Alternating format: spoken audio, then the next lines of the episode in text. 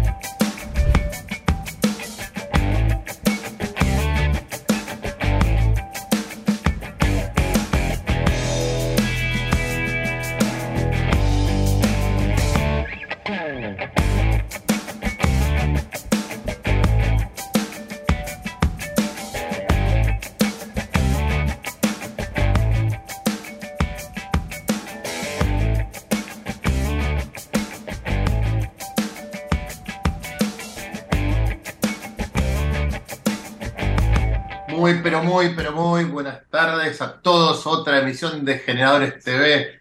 El otro día eh, no, lo, anunciamos al final, creo que fue el lunes pasado, no, el anterior, porque era, no fue feriado, perdón, este, me, hizo perder el tema del feriado del fin de semana largo.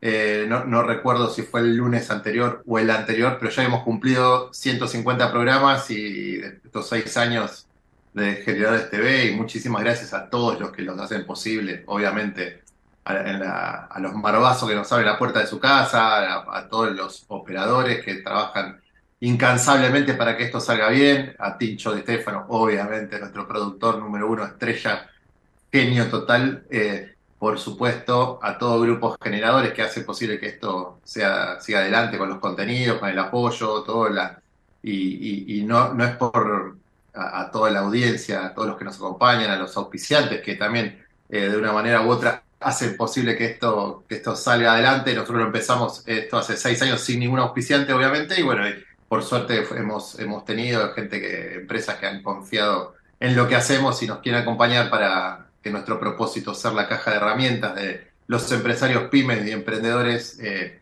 se cumpla y no puedo dejar de lado, no, no, no es por dejarlo ni, ni, último ni primero, mi familia que acompaña todas las locuras, como digo siempre, que, uno encara. Así que gracias a todos y, y, bueno, todos los columnistas que tenemos ahí, que un, lujo todos los programas y los invitados, la verdad es eh, esto es buenísimo. Eh, por otro lado, en el tren de agradecimiento, como digo siempre, estar acompañados por Instituto Pyme de Banco Ciudad, por Pirelli, Cañón, eh, Daniel de los helados, Be Connected, con este pequeño dispositivo tenemos internet inalámbrica, internet pocket, que me la llevo a todos lados, como me voy de viaje, como les dije el otro día que cuando fui a España, cuando estaba en Mar del Plata, en el coloquio Idea, donde sea que esté, siempre llevo mi internet y por supuesto creo que nunca hemos tenido inconveniente en la conexión en los programas, tanto sea Generadores TV como en el mano a mano como en casa, o LinkedIn Live o Mujeres Generadoras.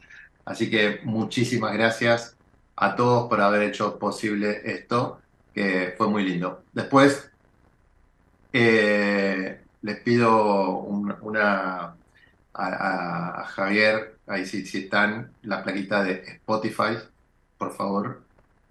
Ahí está, ideas generadoras para que nos sigan, más allá de, seguirnos todos los días en Instagram y pedirnos temas y todo lo que hacemos. Eh, perdón, Javier o Gerardo, que siempre digo, me confundo, pues, pues está Javier y Gerardo a veces van mutando, cambiando en la, en la operación. Grande Gerardo, número uno también en la operación, la radio. Eh, ideas generadoras eh, es el, podcast en, Spotify, ahí tienen un canal que vamos tirando temas de los que ustedes nos piden o lo que hemos generado nosotros o de grabación de, charlas con números uno muy interesantes. Así que, siempre nos dejan esos tips o herramientas o, reflexiones para que tengamos en cuenta. Por otro lado, obviamente les digo, en Instagram es arroba Juan Sosafer, pero pueden seguir ahí siempre. Y bueno, Mujeres Generadoras, ahora para este jueves, el, el jueves pasado no tuvimos poder feriado, y vamos a tener de invitada en nuestro LinkedIn Live, jueves 16 horas, como siempre, hace 5 eh, años, eh, con Nilda Palacios, que es coordinadora de proyectos de la Fundación Santillán Argentina. Así que vamos a tener una interesantísima charla con ella y también nos va a dejar muchas, pero muchas herramientas. Y bueno, como corresponde y me gusta decir siempre, ahora les pido la placa para presentar a nuestro invitado, nuestro primer invitado de la tarde, como corresponde. De la mano de los mejores, experiencias, aciertos y desaciertos de los empresarios número uno de nuestro país. Tengo el gusto de presentar a Ramiro Salvador, director comercial de Hudson Best eh, Kitchenware. ¿Cómo te va, eh, Ramiro? Muy, pero muy buenas tardes. Muy bien, muy buenas tardes. Gracias por la invitación y felicitaciones por las emisiones del programa. Ah, bueno, muchas gracias. Sí, la verdad que cuando uno empieza algo como pyme y, que nosotros tenemos una empresa y esto lo hacemos un espacio para generar contenidos y dar difusión a empresarios y, herramientas, esta charla contigo dará herramientas para el que lo escuche y lo vea, porque esta es la radio que se ve, también se transmite por YouTube y todo, más allá de que puedes escucharla en un auto tener los audios, eh, siempre lo dejamos grabado en todos lados, así que eh, cuando uno empieza algo, ¿viste? decís, eh, no tengo idea que qué va a pasar. Y bueno, ya van seis años y bueno, 150 programas para nosotros es un montón. Así que bueno, estamos, estamos muy contentos y quería, lo, comuniqué a último momento en el último programa que hicimos y dije, no, no, esto hay que comentarlo al, inicio. Así que muchas gracias. Por nada, felicitas. no, por favor, por favor. ¿Sabes qué? Eh, primero está buenísimo que, nos hagas una pequeña reseña de, digo pequeña para hacer una intro simplemente de qué va la empresa, para que, para que la gente sepa, y, pero después te quiero preguntar cómo llegas a, cómo llega Ramiro ¿no? a la compañía y a manejar la dirección comercial, es una empresa que, que tiene capitales mexicanos y estadounidenses, o sea, bueno, pero, pero contanos un poquito de qué es la empresa, así ya arrancamos con la charla que nos interesa saber de vos también. ¿Cómo no? Bueno, Hudson Best Kitchenware es una marca que comercializa artículos para la cocina, ¿eh? principalmente baterías de cocina, eh, utensilios, eh, kitchen tools, todo lo que uno necesita para poder cocinar, cocinar y cocinar en familia, pues son productos dedicados, este, orientados al, segmento familiar, digamos, ¿no? en nuestro en todo lo que es artículos para cocina uno puede encontrar productos profesionales que son los que se usan en, bares, en restaurantes y en hoteles, y están los productos que usan las familias. En nuestro foco comercial es desarrollar artículos para que, para que sean utilizados en, la cocina de los hogares. Este, bueno, ya llevamos más de 10 años en el mercado argentino.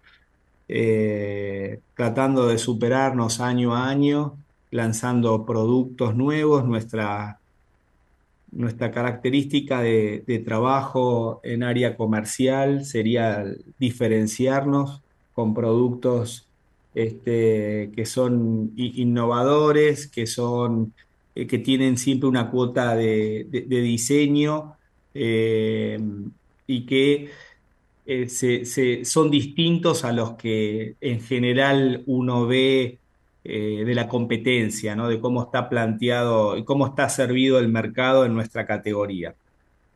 Sí, sí, sí. Aparte, perdón, no, digo que aparte está buenísimo cómo se diferencian, eh, veo de la competencia participando en éxitos televisivos, participando como Masterchef, o sea, se, nota que, que le ponen una impronta eh, interesante desde el marketing como para llegar a, más hogares, pero mostrando que, todo el mundo puede acceder a eso, a, utilizarlos, más allá de no, no, no acceder eh, económico financieramente, sino digo, a, acceder con los utensilios y todo lo que van mostrando y utilizando, me parece que está bueno porque están a los famosos que ni saben cocinar o, gente que nunca ha cocinado que vos crees que acceden, que lo hacen en equipo, que lo hacen en conjunto, que, que los profesionales eh, los eligen igual y, pueden utilizar las cosas. O sea que la verdad que está muy bueno ese mensaje que dan, ¿no?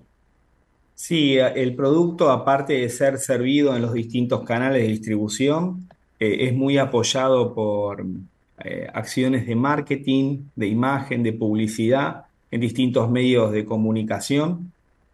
Como decís, este, somos main sponsor de Masterchef y todos los productos que se usan en el programa este, los, servimos nosotros, nosotros les, les, abastecemos de todo lo necesario para que los cocineros este, que están compitiendo tengan todas sus herramientas de cocina. Este, también participamos en otros programas como Cocineros Argentinos, La Peña del Morfi, este, y bueno, programas que en general todos se dedican a cocinar y a mostrarle a la gente cómo preparar distintos alimentos enfocados en cocina saludable, que también es muy nuestro foco. Este, y la verdad es que bueno, de esa manera eh, apalancamos mucho la venta y le damos difusión a, todo lo que es la marca y, y, los distintos tipos de productos que tenemos. Esto aparte de que somos, estamos muy fuertes en redes sociales, este, ya tenemos más de 120 mil seguidores y este, bueno, con ellos también es toda una audiencia a la cual todo el tiempo le estamos mostrando videos, fotos de los productos nuevos, distintas producciones que hacemos con diferentes influencers o cocineros que eh, utilizan nuestros productos y eh, bueno, le muestran a la audiencia cómo cocinar con ellos, ¿no? Así que, bueno, ahí, ahí un poco se basa este, las estrategias principales de marketing, publicidad y difusión de lo que estamos haciendo.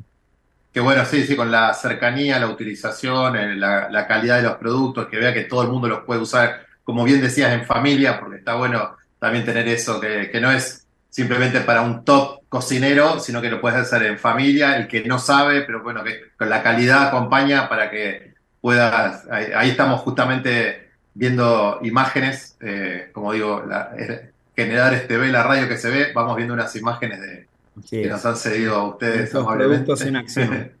Los productos en acción, exactamente. Y, qué buena la audiencia. Este, hoy, hoy cocina la mujer, cocina el hombre, cocinan los niños junto con las madres, con los padres. Hoy eh, uno invita a los amigos eh, a comer y cocina con ellos. Y el acto de, de, cocinar es un acto de disfrute permanente, de explorar nuevas recetas. Este, y, nuestra, nuestra idea de cómo difundir el uso de nuestros productos pasa por, por esa cuestión así de, experiencia compartida, familia, amigos, este, todos cocinando, este, cuidándonos, eligiendo condimentos este, saludables, digamos, ¿no? y alimentos que nos hagan bien. Y, pasando un buen momento mientras cocinamos y mientras comemos, ¿no? Sí, sí, sí. Un poco nuestra, nuestra idea de publicitaria. sin ir más lejos, acabo de merendar cuando mis niñas llegaron del colegio. Eh, mi nena de 10 años eh, hizo unas galletitas de avena ayer, así que ah. con chips, y hoy merendé las galletitas de avena muy saludables que hizo mi hija, así que esa, fue, esa fue lo que eh, fue el alimento de la merienda, pero acá las dos nenas mías, 12 y 10 años, cocinan y hacen cosas y pancitos proteicos y todas esas cosas que van, sacando de recetas de TikTok, de Instagram, van sacando cosas y les gusta practicar y acompañamos, si lo hacemos en familia, está bueno. O sea, acompañamos el, momento, ¿no? Hay un auge de, esto que tiene que ver con la cocina, como, como que es parte del estilo de vida de, cada uno. Eh, hubo un acelerador de todo esto que fue la pandemia, en el momento que estábamos todos en nuestras casas y que el papá o la mamá no podía ir a trabajar y no comía afuera, o el nene no podía ir al colegio y tenía que quedarse este, en la casa. En ese momento hubo una explosión de, programas este, y de difusión de recetas, este, ya sea por redes sociales o en cualquier programa que uno veía, se notaba que todo el mundo daba consejos para tratar de, sobrellevar eh, ese momento difícil. Y, bueno, la verdad de pandemia para nuestra categoría fue un acelerador, ¿no? Viste que hubo perdedores y hubo ganadores, ¿no? Sí, sí, sí, es así. Claramente, nuestra, nuestra categoría eh, fue una ganadora, sobre todo porque nosotros nos enfocamos en familia, quizás si nos hubiéramos enfocado eh, en, gastronomía o en hoteles o en bares, ¿viste? con todos los cierres que hubo, hubiéramos tenido problemas. En nuestro caso, este, fuimos este, beneficiados por, por, toda la tendencia que se generó. Y la verdad es que digamos, ya venía desde antes de pandemia, pero pandemia fue como un acelerador de, de todo esto. Y después es como que lo nuestro nunca bajó, continuó este, como con mucha difusión, sigue habiendo muchos programas donde se cocina y la gente está muy pendiente de, la, de su salud y de comer sano, saludable. Y la y digamos todo lo que se aprendió en pandemia de, cocinar en familia, esto se, mantiene y, la verdad es que nosotros, bueno, este, subidos arriba de toda esa tendencia, con un producto que tiene características de diseño y de calidad un poco superior a la media del mercado. Estamos muy, contentos por la, aceptación que tiene el público de nuestros productos y la verdad es que mm, contentos también en una Argentina eh, difícil, digamos, ¿no? Está pasando por un momento complicado, mm, contentos de que a pesar de, de todas las complicaciones que hay con la inflación, la pérdida de poder adquisitivo, podemos seguir vendiendo y nuestros productos siguen siendo muy, aceptados, ¿no? Claro. Contame, eh, Ramiro, ¿cómo, ¿cómo, está conformado el, departamento comercial? O sea, tienen, o sea, distinguen vendedores para B2B, para B2C, o sea, cuando venden al, canal gastronómico, por ejemplo, que más B2B, hoteles o, restaurantes, qué sé yo, y, al consumidor final lo, lo, tienen diferenciado, o sea, ¿cómo, cómo venden? ¿Cómo, cómo está armado? Tenemos una estrategia de ventas multicanal. Vendemos en el canal mayorista, en el canal minorista, en el canal supermercados. Este, también tenemos, somos abastecedores de algunas empresas de venta directa. Eh, y también tenemos una venta muy fuerte en el canal online. Este, así que tenemos vendedores especializados. Primero hay una gerencia de ventas que se ocupa de esto este, y tenemos vendedores especializados en cada uno de los canales y obviamente con cada uno con su estrategia de producto, su estrategia de precio, ¿no? Y llegamos desde a, los grandes intermediarios, que por ejemplo son las cadenas de supermercados, con la venta al canal supermercados, y también llegamos al consumidor final a través de la venta online. Entonces, para nosotros es una buena combinación porque este, conocemos comentarios y nos nutrimos del feedback que nos da constantemente el mercado a través de los grandes operadores, de los mayoristas, de los minoristas, de los supermercados y también escuchamos al cliente final que todo el tiempo nos están todos, de todos los canales, estamos recibiendo así como comentarios para poder mejorar y hacer ajustes a la cartera de producto, a la calidad, a la atención. Somos una empresa que está muy enfocada al cliente y, bueno, eh, tener esta posibilidad de abanico de clientes tan amplia nos permite enriquecernos y ir mejorando este, constantemente. Claro, claro, claro. Y tenés, eh, ¿El marketing lo manejan internamente y, externamente con agencia o solamente interno o mixto? ¿Cómo, cómo lo van llevando? Tenemos una gerencia de marketing interna con un equipo de trabajo este, que se dedica, bueno, a, todo el, trabajo, todo lo que sería la difusión, la controla la producción, este, cuestiones como por ejemplo la producción audiovisual, la tenemos tercerizadas en, productoras que se dedican especialmente a, generarnos los, los, contenidos que difundimos a través de la televisión, por ejemplo, o a través de redes sociales. Este, y el área de marketing interno interactúa con distintos este, eh, empresas como por ejemplo tenemos una agencia de redes sociales que nos ayuda, tenemos, bueno, como te comenté, la parte de producción audiovisual. En general son distintos los distintos proveedores que nos ayudan a, completar todo el, entramado de marketing y, de difusión publicitaria. Es, una combinación de recursos internos, de un equipo con un gerente y, asistentes que trabajan de manera interna y también hay personal externo o empresas que nos dan soporte para poder llevar adelante toda la estrategia de comunicación. Y el equipo comercial se complementa con personas que se dedican a comercio exterior y que nos, eh, digamos, colaboran internamente, ¿no? Hay una gerencia que se dedica a la comercialización y el seguimiento de nuestras ventas en el exterior, porque vendemos también en Uruguay, en Estados Unidos y en México. Y después este, tenemos un área de compras, ah, digamos, integrada al área comercial de manera interna, por supuesto, un gerente de compras que se ocupa de todo el contacto con, los proveedores y, es responsable también del desarrollo de nuevos productos, que nuestra empresa es, un tema muy importante, porque estamos constantemente innovando y creciendo con nuevos productos. Y por último, integrado al área comercial está el área de servicios logísticos, todo lo que es eh, logística de recepción, y logística de preparación y entrega a los distintos canales, eh, que se ocupa de dar todo el, bueno, cumplir con, todo el abastecimiento este, a demanda de los, de los diferentes canales de distribución a los cuales servimos. Así que bueno, es un área, el área comercial es un área grande, importante, compuesta por distintos gerentes y cada una tiene su, su asignación de recursos humanos este, y complementa parte del trabajo de manera interna y parte del trabajo también con servicios tercerizados.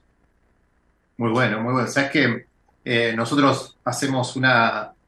vos estás eh, en Capital Federal, estás ubicado, ¿dónde estás físicamente?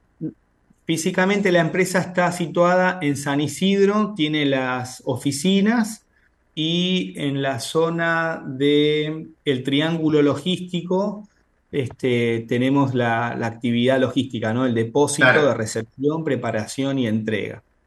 Nosotros una, una vez por mes hacemos un, encuentro, nuestra empresa de, networking y damos charlas de temas de comerciales, de, o sea, ventas, procesos, eh, finanzas, economía, que está con, dueños de compañías, con números uno de empresas, eh, en un lugar cerrado, en una casa, con un cocinero, con Diego Gaona, vez lo conocés, el ah, tío ahora que, está con la PW en la 100, tiene eh, en, en, A24, en TN, la verdad que tiene buena presencia también mediática y, entonces, bueno, de la mano de él que va cocinando y con cocina abierta en un lugar privado, que es una casa, no es en un restaurante, entonces está bueno porque tenemos nuestra pantalla, todo, así que después te, voy a invitar, le digo a Tincho que nos deje ahí eh, eh conectados los WhatsApp y también tenemos una los programas de LinkedIn en vivo, que también un día te podemos invitar porque para otro canal que es el B2B más, y para el canal empresarial está bueno, pues hacemos vivos en LinkedIn con charlas así bastante interesantes también, está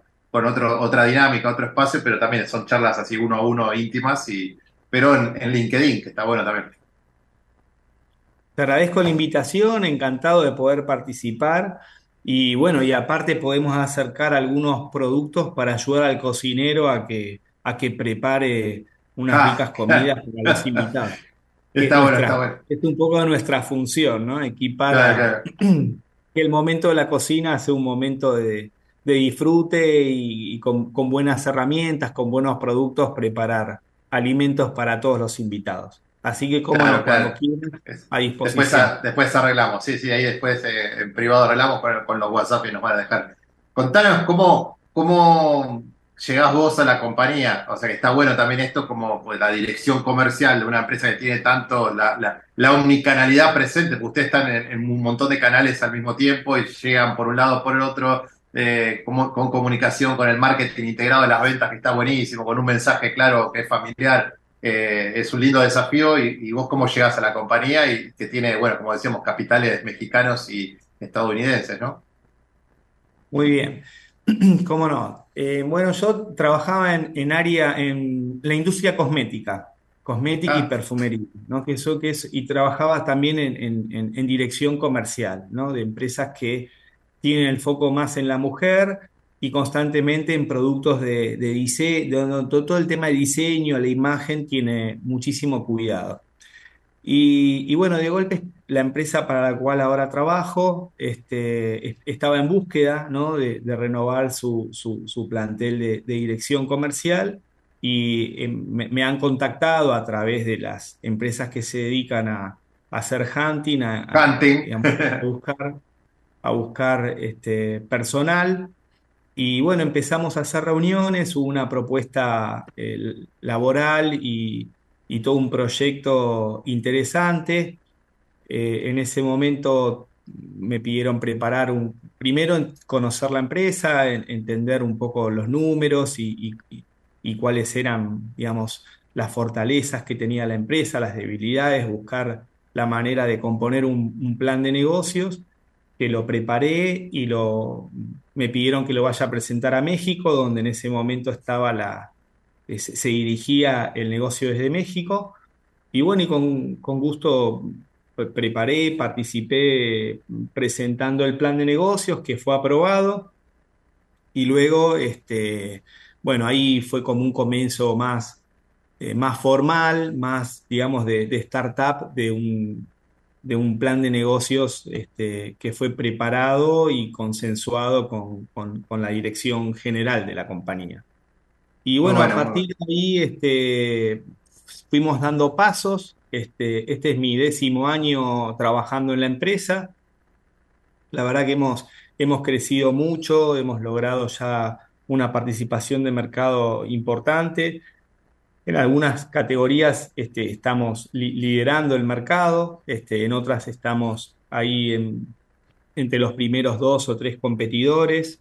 Y, bueno, hoy la empresa se dirige comercialmente desde la Argentina, dejó de, tener la dirección desde México y todo lo que sería la inteligencia comercial y el desarrollo del negocio se resuelve este, en, nuestra sede, ¿no? Con todo el equipo de, de trabajo que te comenté anteriormente, ¿no? Este, desde acá manejamos las, las operaciones de venta en Uruguay, en México y en Estados Unidos y estamos analizando para prontamente ingresar a, a nuevos países, a nuevos mercados. Muy bueno. Así que bien contento, digamos, porque fue una empresa, cuando yo em- empecé la empresa era más pequeña, ¿no? Tenía menos recursos y, y a partir de que, digamos, de todo un trabajo en equipo entre todo el personal y la, dirección general y después de, mucha inversión y darle tiempo a la marca para que se vaya, vaya ingresando al, mercado, se vaya difundiendo. Este, se fue acompañando con buenas estrategias de producto, de precio, de canales de distribución y hoy por, hoy, por hoy estamos, estamos muy contentos porque ya logramos una presencia, estamos internacionalizados y tenemos todo un proyecto a futuro para seguir dando pasos hacia adelante. Muy Así muy que bueno. esa es un poco la historia.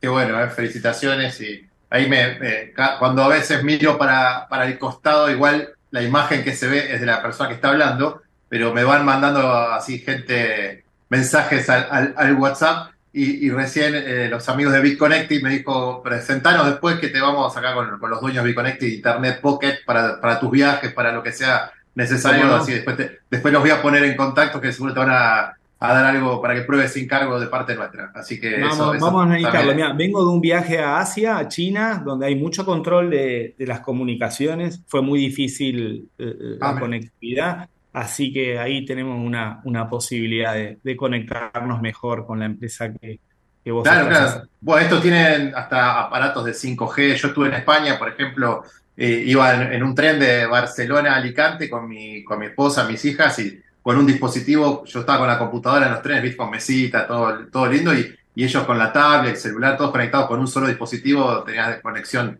para varias personas, así que está buenísimo y con muy buena calidad. Hice programas de radio, los programas de LinkedIn en vivo, todo con mi dispositivo, como lo hago ahora, ¿viste? Que se, no se corta ni nada, y yo no dependo del internet de mi casa, simplemente eh, de, la oficina ni nada, si yo tengo mi, propia internet que me la llevo a todos lados. así que está, está bueno eso para mí, para, para mis equipos en la empresa también, así que la verdad que, está bueno esto. La, eh, en grupos generadores también usamos ahí, en, la empresa nuestra usamos Reconnected. Pero, ¿cuáles, ¿cuáles son los, los próximos pasos que, tiene la compañía para agradecerte? Porque la verdad que nos abusamos del tiempo y no me doy cuenta, yo sigo hablando y, veo que se nos pasa el tiempo de la, de la, charla que me encanta. ¿Y cuáles son los próximos pasos que tienen ustedes como, como compañía de acá, los próximos dos años, así como para entender el, tablero de lo que están planificando? Bueno, con, en, la cocina lo que, algo importante es como que hay distintos materiales, distintas categorías, ¿no? Como es este la, cocina es algo que se asocia a, las culturas, es como interminable la cantidad de productos que uno puede tener para cocinar, para ofrecerle a las distintas culturas y a las distintas formas de cocinar. ¿no? Vos podés cocinar en tu cocina, podés cocinar en la parrilla, este, podés cocinar comidas de, todo tipo y para cocinar cada una de, esas, de esos alimentos necesitas tener diversas, diversos materiales este, compuestos por productos, por ejemplo, de aluminio, de vidrio, este, de acero inoxidable, eh, utensilios, ralladores, eh, moldes para pan, eh, para tortas. La verdad que es innumerable. Entonces, nuestro plan consiste en ir este, integrando nuevas categorías y darle a la, digamos, a todo el, el portfolio de productos más riqueza, más abundancia este, y, haciéndolo obviamente con nuestra marca. Entonces, nuestro plan de crecimiento está muy asociado al plan de lanzamientos y al plan de eh, incorporar categorías nuevas que nos están faltando tener o que vamos necesitando renovar de tanto en tanto. Eso por el lado de Argentina. Y por el lado del exterior, afianzarnos en los mercados eh, del Uruguay, de México y Estados Unidos. Estos últimos dos acabamos de, iniciar, sobre todo en Estados Unidos, que es un mercado muy competitivo y estamos dando los primeros pasos. Estamos tratando ahí como de afianzarnos. Y bueno, abrir, estamos estudiando otros mercados en Latinoamérica para poder ingresar. Ese sería el, plan de crecimiento para, resumidamente, ¿no? que estamos trabajando para los próximos dos a tres años. Claro, claro, muy bueno, muy bueno. Sabes que el, crecimiento que han tenido con la dirección comercial, bueno, que, va de tu mano ya estos 10 años que, llevas, eh, es, muy interesante lo que contás y porque mutar de una dirección comercial que estaba en México para y ahora lo manejan al revés, o sea, desde acá para allá, qué bueno que más allá que, eh, que dirijas comercialmente la compañía, está bueno como, como por tu equipo también, ¿no? Que vos decís, cambió todo, antes nos dirigían desde México, ahora desde Argentina miramos para el otro lado, es al revés, es, algo más que interesante y un mérito del equipo, ¿no? El equipo antes trabajaba con una visión de mercado local, digamos, ¿no? Para comercializar en la Argentina y hoy todo el equipo gerencial está enfocado este, a los, al resto de los mercados que abastecemos, ¿no? Y a los nuevos que estamos investigando.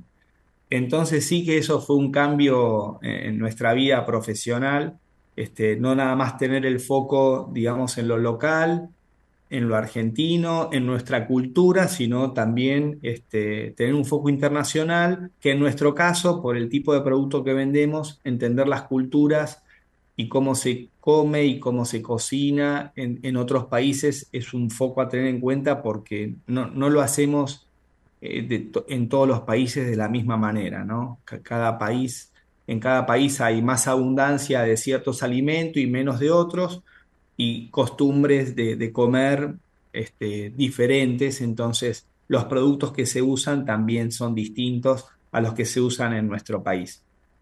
Totalmente. No, sustancialmente distintos, pero hay, hay diferencias. Así que bueno, ahí estamos todos en un continuo aprendizaje. Y para terminar, la, última pregunta, para ir terminando ya la, nota, y te agradezco porque el, tiempo es tirano. Eh, ¿Cómo eh, está dividido, por ejemplo, en ingresos para la compañía? ¿El, canal B2C está más grande que el B2B o el B2B tiene más, eh, porcentaje de participación en la facturación anual? No bueno, muy buena tu pregunta. Em, en, el producto nuestro, la gente, a la gente le sigue resultando muy importante poder tocarlo, poder ver la calidad del material, poder pesarlo con la mano y, ver si realmente el producto que va a ir al fuego, que va a estar en caliente, en contacto con, este, con los alimentos, este, es un producto confiable, ¿no? Y principalmente usa mucho los sentidos del tacto, ¿no? Y la observación, el manipuleo previo antes de comprarlo. No obstante, eh, por eso las ventas offline son las que, las que más predominan en nuestro mix de ingresos. No obstante, por una tendencia de que cada vez el consumo o las compras se van pasando de a poco al mercado online, el mercado online va creciendo, va creciendo cada vez más, quizás porque la gente también ya está acostumbrada y conoce nuestra marca y repite o compra otras cosas. me parece que es muy importante para vender bien en el online hacer las cosas, digamos, lo mejor posible en el offline para que la gente ya una vez que te conoce, conoce la marca, te ven los medios de, digamos, de, comunicación, te compre en el, en el online.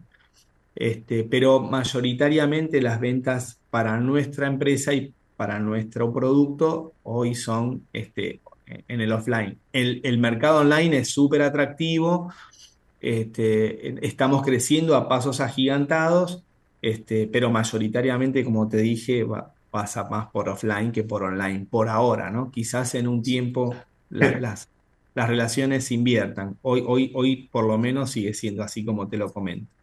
Bueno, la verdad, Ramiro, un gusto tenerte. Muchísimas gracias por todo lo que nos has dado y, te exprimimos de información. Está bueno que, que, le quede a la gente siempre al que nos escucha, al empresario pyme, al emprendedor, todo que diga, bueno, son nuevas alternativas, canales, caminos, cómo, cómo comercializan, siempre nos gusta saber para, para dar herramientas, que es nuestro propósito, ser la caja de herramientas de los empresarios. Así que muchísimas gracias y bueno, nos vemos ahora después en privado, hacemos una reunión estos días y, ya te, cuento bien lo que estamos haciendo y todo y te, conecto con los amigos de Biconete también. Así que muchísimas gracias por, por donarnos parte de tu tarde. Por nada, un fuerte abrazo y a disposición para cuando necesiten. Bueno, muchísimas gracias. Qué buena, qué buena la nota que hemos tenido con Ramiro. Vamos a un corte, así tenemos a nuestros amigos de Paraguay en la columna eh, de Pymes Internacionales. Muchísimas gracias. Vamos la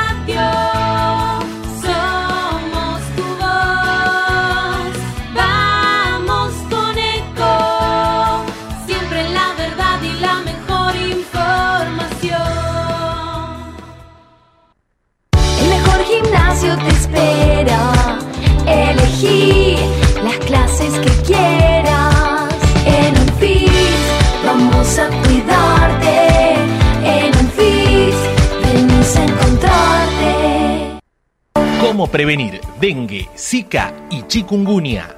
Sin criaderos no hay dengue. Limpia tu patio de objetos que acumulen agua. Elimina agua estancada de recipientes. Reemplaza con tierra o arena el agua de tus flores.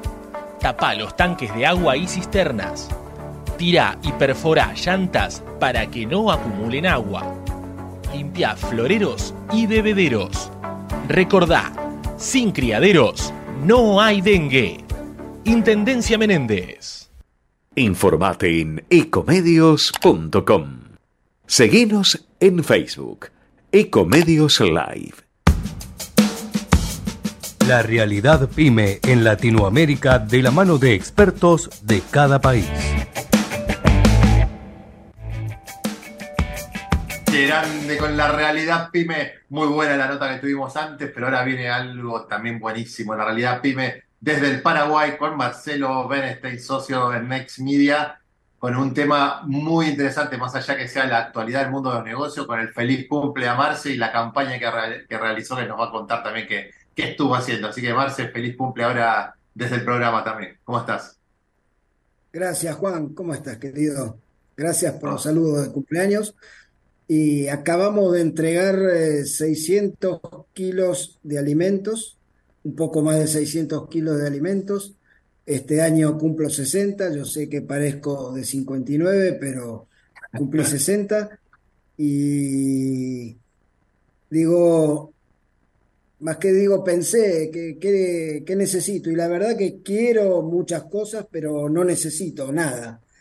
Eh, me gustaría, quiero un coche, cambiar el coche, quiero viajar, quiero ir al mejor restaurante, quiero tener la mejor ropa, pero no necesito. Tengo ropa, tengo auto, tengo, tengo lo que necesito para ser feliz. Entonces, ¿por qué no compartir y devolverle a la sociedad algo, algo de lo mucho que la sociedad me da? Especialmente la sociedad paraguaya. Como, como argentino aquí me hicieron sentir siempre como, como un hijo de esta tierra, entonces, más allá de que en la Argentina se crea de que esto es Suiza y que aquí tirás una moneda y te crece un edificio o te crece una tonelada de soja, también hay mucha necesidad, mucho hambre. Y entonces la consigna de este año fue no me regales nada y si me querés regalar algo que sea alimento para donar. Y mi intención era llevar 60 eh, kilos de alimentos o múltiplos de 60, decía la invitación, 120 hasta 180 puse. Y hoy llevamos arriba de 600 kilos. Pensaba que un auto fue una camioneta cargadísima y, en palabras de la gente del Banco de Alimentos, esto llega, ellos trabajan con más de 120 organizaciones entre comedores de niños, eh, hogares de ancianos, eh, comedores comunitarios y llegan a un universo que supera las 35 mil personas. Así que el, el cumpleaños solidario por lo menos va a llevar un poquito de, paliativo gastronómico, pero bastante amor y, bastante solidaridad a esa gente que, que tanto necesita, ¿no? Por supuesto, por supuesto. Y ahí, ahí y también tenemos que, que es la, la, última columna hasta que regreses de un viaje que, que, te vas hasta julio, ¿no? Sí, sí, me voy hasta principios de julio. Tengo dos hijos, ninguno en Buenos Aires, uno vive en Capilla del Monte haciendo vida zen y el otro en Madrid, así que hago un año con uno, un año con otro. Este año me toca Madrid, así que estaremos recorriendo parte del viejo continente. Qué grande, qué grande. Bueno, felicitaciones y qué bueno que, que lo puedas hacer y, y, reunirte con tus hijos, que debe ser también todo un tema, ¿no? Eh, uno, uno en cada punta, así que lo, que, lo disfrutes mucho, Marce. Que está, que está buenísimo. Y, y bueno, pasaron cosas, ¿no? Pasaron cosas. Eh, cumplió años Marcelo Beneste y, y, de, los 60 pasó a 600 kilos para el Banco de Alimentos, que es una, una tarea hermosa la que hiciste. Y bueno, y, lo que nos quieras contar, pero primero y principal, que disfrutes mucho tu viaje y obviamente felicitaciones por lo de esta obra solidaria que han hecho. Bueno, muchas, muchas gracias, eh, Juan. Eh, te cuento que pasó, una de las cosas que pasó fue el presidente electo Santiago Peña como un rayo por Buenos Aires esta mañana. Estuvo reunido con Alberto Fernández y más allá de, está en la gira pre-asunción, así que nunca pasan demasiadas cosas importantes en estas giras, más allá de de iniciar relaciones ya formales, eh, me llamó la atención un fragmento del editorial del diario Cinco Días de hoy a la mañana. Cinco Días es el diario económico que tenemos en, en Asunción, una especie de cronista, por ponerle un, un análogo en la Argentina, y se referían este, al tema de la hidrovía. Vos sabés que Argentina impuso en forma unilateral eh, un peaje en la hidrovía Paraná-Paraguay de un dólar 47 por tonelada. Ya hoy formalmente a la queja de Paraguay se sumaron Brasil, Bolivia y Uruguay. Pero lo que te quería compartir era este editorial, fragmento del editorial muy duro que dice, te voy a leer textual, dice, le sugerimos al presidente Santiago Peña, con todo respeto, que ahorre energía si piensa abordar hoy el tema de la tasa fluvial de la hidrovía en la Casa Rosada. Su colega no solo no debe tener idea del tema, sino que además carece de autoridad efectiva ante el mamarracho. El peaje a las barcazas es producto de la mafia burócrata sindical que se apoderó del Estado argentino y lo exprime como una esponja. Wow, durísimo. Palabras textuales, este, y no creo que estén muy equivocados, por lo menos visto desde acá. No, no, No, no, no, y- verá, y- Y viste que, que es lamentable, acá nunca hablamos, en este programa nunca se habla de política, nada que se le parezca, pero eh, tenés un presidente que, que es tratado de, de- de- títere en todos lados, de títere de, si no es de la vicepresidenta, es de los sindicatos, si no es de los sindicatos, es de los grupos sociales, y de, de- los Grabois y todos estos líderes sociales, o sea, sí, por todos lados está como que no sabe nada y que todo el mundo lo maneja, la verdad que es un papelón, es terrible eso. Eh, y bueno, así están hablando de nosotros en, sí. Paraguay. Así están hablando de nosotros en Paraguay. que sí. este, vos sabés que nosotros este, desde Paraguay también nos sumamos a, la energía propuesta por, por, generadores y no hablamos de política, pero en este caso eh, se traslada que- y genera un perjuicio, un, pre- un perjuicio muy grande a la economía paraguaya. Se estima que este peaje, eh, no sé si llamarlo ilegal, pero al menos unilateral eh, e inconsulto, porque tendría que haber sido puesto a consideración de la mesa del Mercosur, eh, genera un perjuicio de, se estima, de entre 45 y 60 millones de dólares para el Paraguay. Y ya empezaron a emitirse las facturas por el peaje y las empresas eh, de barcaza, las transportadoras, se están negando a pagar y ahora hay un miedo efectivo de que Argentina retenga eh, las barcazas cargadas. Así que es todo un tema que todavía no escaló diplomáticamente. Hay esas mesas de discusión que, como decía el benemérito general, cuando no quieras que algo se resuelva, crea una comisión. Entonces está en ese estado de, de, de- de reunirse sin que pase nada.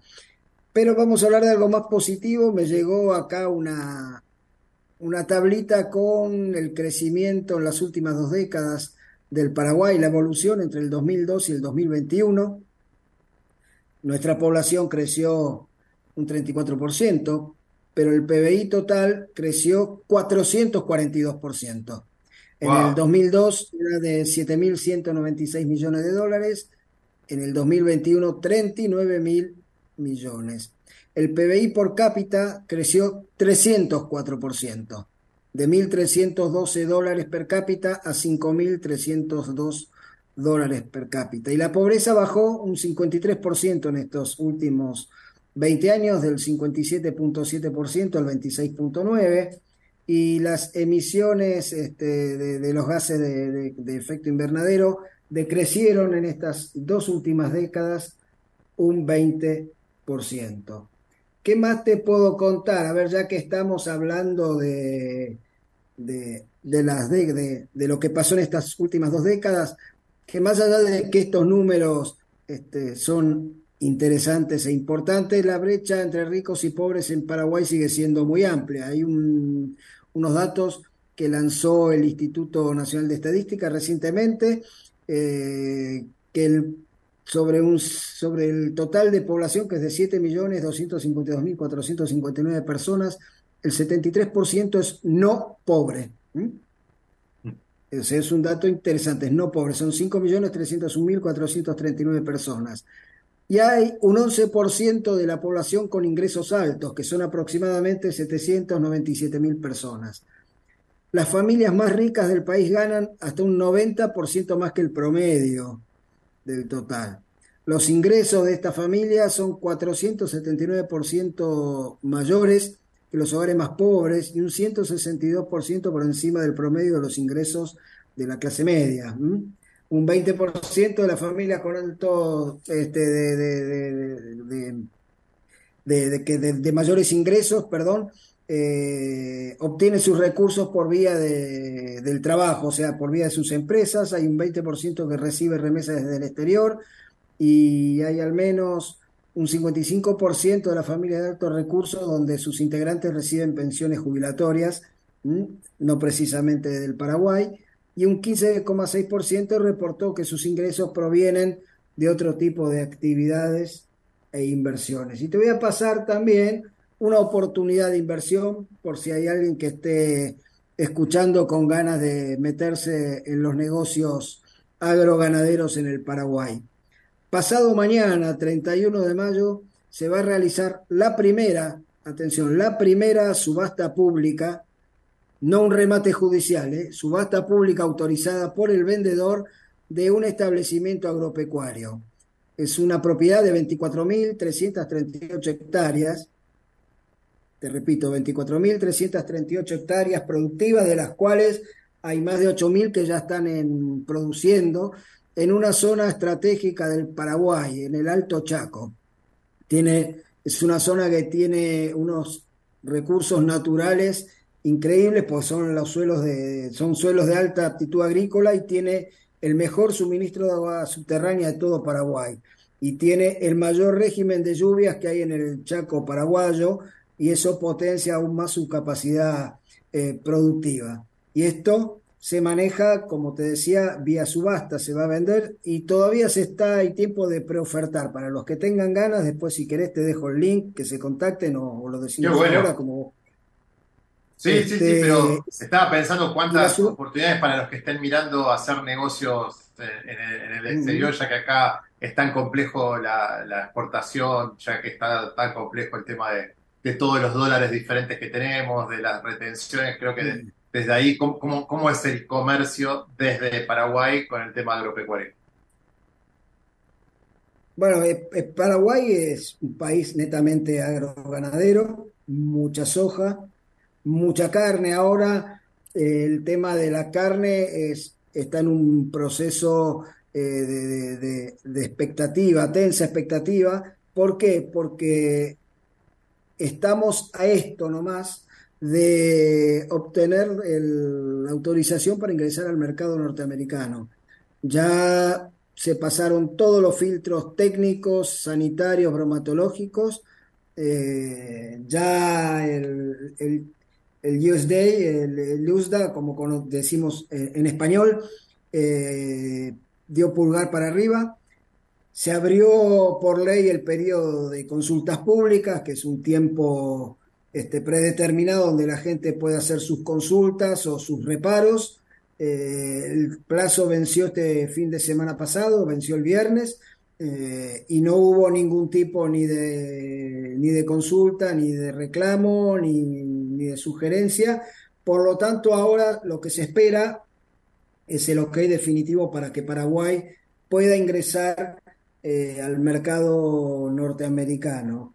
Y detrás de, del mercado norteamericano estaría abriéndose el mercado canadiense y el mexicano. Paraguay está, va fluctuando entre el sexto y octavo lugar como exportador de carne, eh, pero los principales mercados son Chile, eh, Rusia y mucha, mucha carne kosher para Israel y también este, para los, los países árabes. Pero la expectativa está puesta en el mercado norteamericano, porque eso potenciaría aún más el, el, mercado ganadero del Paraguay. Y, desde el lado de los impuestos, desde lado, hay retenciones como acá, todas estas complejidades, diferentes tipos de moneda para la soja, para la carne, para... No, nada, nada, acá simplemente una pregunta capciosa, porque ya sabes la respuesta, tu sonrisa lo dice todo, pero acá nos regimos por el triple 10. 10% de IVA, 10% de, a la renta, así que e, es el triple 10, no hay retenciones, eh, nada de eso. Así que pueden venir a averiguar, eh, invertir, no es sencillo, eh, tiene sus cosas, pero una vez que pusiste un pie acá, todo va fluyendo. Así que, y soja, bueno, me preguntaba del campo, este soja también, este, de hecho, eh, la planta de Cayasa, que es la más grande del Paraguay, este, con una capacidad para este, instalada muy, muy fuerte para procesar la soja y convertirla en harina y, y aceite y pellet, acaba de inaugurar este viernes pasado también una nueva, un nuevo silo para almacenamiento, invirtió 16 millones de dólares y se convierte la soja en el sector de de mayor inversión extranjera directa del país. Lleva invertido arriba de 1.300 millones de dólares desde el 2012 hasta acá, los últimos 10 años, ¿no? Así que eso marca el, el poder que tiene, el poder económico que tiene la soja en el país. Pero también este año, por ejemplo, es producción récord de maíz, que triplicó la producción de los últimos años. Y arroz está creciendo mucho y exportaciones no tradicionales como chía, moringa, stevia, etcétera, ¿no? Paraguay es una tierra muy rica y tiene un potencial todavía de desarrollo increíble. Y por último, pues sé que ya estamos cerca de, la campana. Eh, en la Argentina se habla mucho del mercado real estate eh, paraguayo.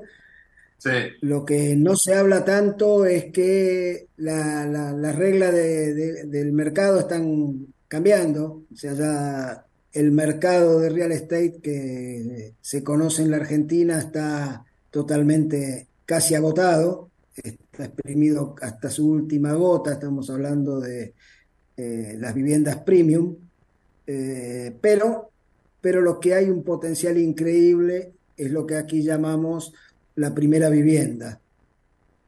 Más que nada casas tipo duplex, equipadas, que se pueden este, conseguir y financiar al precio de, de un alquiler. Es tanto el potencial que se estima que hay alrededor de, hay un déficit habitacional de arriba de un millón y medio de, de, casas, este, de, familias que necesitan vivienda, pero de ese millón y medio al menos hay 800 mil que están en condiciones de cumplir con los requisitos para adquirir su primera vivienda.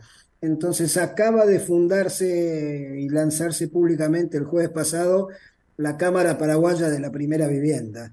O sea, no, no, no, no, no conozco muchos países que tengan un, gremio empresario dedicado a la primera vivienda. Sí que hay gremios empresarios de, de todo, pero no, no dedicado a la primera, vivienda. exactamente. Mira qué bueno. Y son, son aproximadamente unas 10 eh, o 12 empresas, no recuerdo exacto, mientras hablo contigo estoy viendo si encuentro, si tengo el dato a mano, pero es realmente un montón, un montón de, empresas, muchas empresas que ya están metiéndose en el sector de la primera vivienda. Muchas además con financiación propia y bastante accesible y no abusivas. Claro, y muy bueno, muy bueno. Una visión y tienen una visión muy interesante. Aquí la, la persona o la familia que accede a su primera vivienda lo hace con mucho esfuerzo y muchas veces, una vez que tiene las llaves, se encuentra con que tiene el sueño de su casa propia, pero no puede equiparla porque todo su, ahorro va al pago de su cuotita. Entonces, muchas de estas empresas con financiación propia ya te entregan la casa con tu somier, tu televisión, tu ladera, tu todo. Entonces, tu única ocupación o preocupación es, pagar tu cuota de que tu casa equipada. Claro, son 3, 6, 8, 16 empresas que componen la Cámara Paraguaya de la primera vivienda. Acá encontré el dato, así que... Eh, Muy bueno. así que ahí también hay una oportunidad para los que quieran venir, porque muchas de estas empresas piensan en armar fideicomisos, así que para que pequeños inversores, 20 mil, 30 mil dólares, ya puedan estar participando del negocio. Muy bueno. La verdad, eh, súper dato, como siempre, y, pasaron cosas y pues, te súper agradezco y espero que disfrutes muchísimo de ese viaje merecido, el reencuentro con el hijo de España y que, bueno, que después cuando, cuando regreses nos cuentes cómo, cómo fue la experiencia y, las cosas que pasaron en el viaje, pues van a pasar cosas también. Las cosas que pasan por allá, sí, así mismo. Bueno, muchas gracias a vos como siempre y nos estamos reencontrando en un mes. Sí, sí, en un mes nos vemos nuevamente si, todo sale bien y Dios quiere. Muchísimas gracias, Marcelo Bernstein. Gracias desde Paraguay, nuestro amigo Marce, que se va de viaje por un mes y bueno, lo, vamos a extrañar, pero pronto lo tendremos nuevamente. El, tiempo es tirano como en la radio, que se vuela, bueno, también el tiempo es tirano y, lo va a hacer muy rápido para tenerlo nuevamente con nosotros. Muchísimas gracias. Muchas gracias, Marcelo. Y ahora vamos a la tanda, perdón que no lo dije, vamos a la tanda, así después recibimos a Diego Núñez, nuestro próximo columnista experto. Desde Buenos Aires, Transmite LRI 224, AM 1220, Ecomedios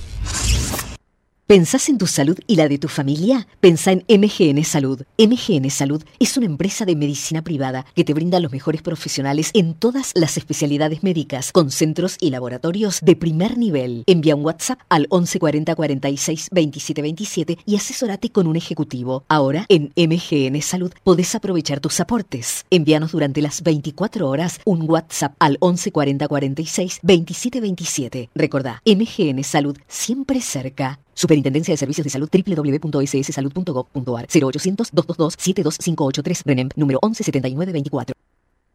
Llegar significa alcanzar. Es poder proyectar un futuro, cumplir un sueño. Logramos un nuevo objetivo, entregar la vivienda 100.000 y seguimos construyendo. Más información en argentina.gov.ar barra Hábitat. Ministerio de Desarrollo Territorial y Hábitat. Argentina Presidencia. ¿Crees que tu hija o hijo practique deportes y acceda a chequeos de salud en clubes de manera gratuita? Si sos titular de la AUH, podés sumarte al programa Hay Equipo, que beneficia a niños, niñas y adolescentes de 5 a 17 años. Conoce las sedes registradas en argentina.gov.ar. Barra Hay Equipo. Primero la gente. Argentina Presidencia. Comenzaron las clases y está todo listo. Yo también estoy lista. Para ponerme en el lugar de los demás. Y a decir que no cuando algo no me gusta. Estamos listos y listas para decir... Bullying. En mi aula... No tenés lugar. Argentina contra el bullying. Ministerio de Educación. Ministerio del Interior. Argentina Presidencia. Informate en ecomedios.com. Seguinos en Instagram. Arroba ecomedios. Consultorio Pyme donde tratamos los puntos de dolor de todos los pymes y emprendedores de Argentina y la región.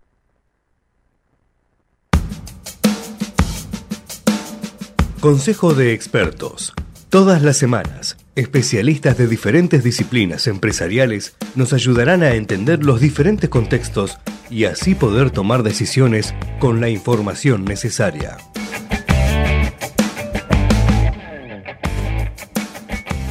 Grande, con la doble placa, nuestro amigo Diego Núñez en Consejo de Expertos, abogado del estudio Núñez y asociado con un tema muy, muy bueno como los que nos trae y nos tiene acostumbrados, aplicaciones cripto en Argentina, eh, aplicación de tecnología blockchain y criptomonedas como medio de pago en el sector. ¿Cómo va, Diego?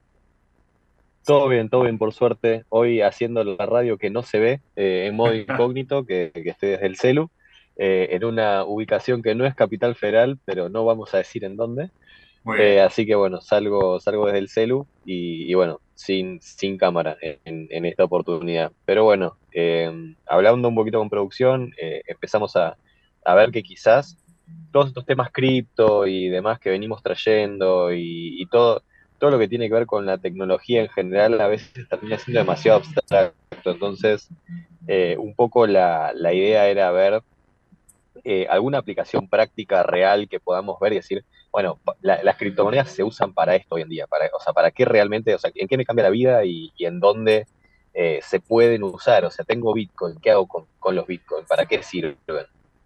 Eh, entonces, bueno, digo, los usos más, más habituales, más conocidos, tenemos el tema de la reserva de valor de las criptomonedas que, tienen una cantidad fija que, que, se pueden emitir como Bitcoin, que se sabe que van a tener una cierta cantidad de monedas y no pueden tener más, que, pueden ser un, refugio contra la inflación o una reserva de valor.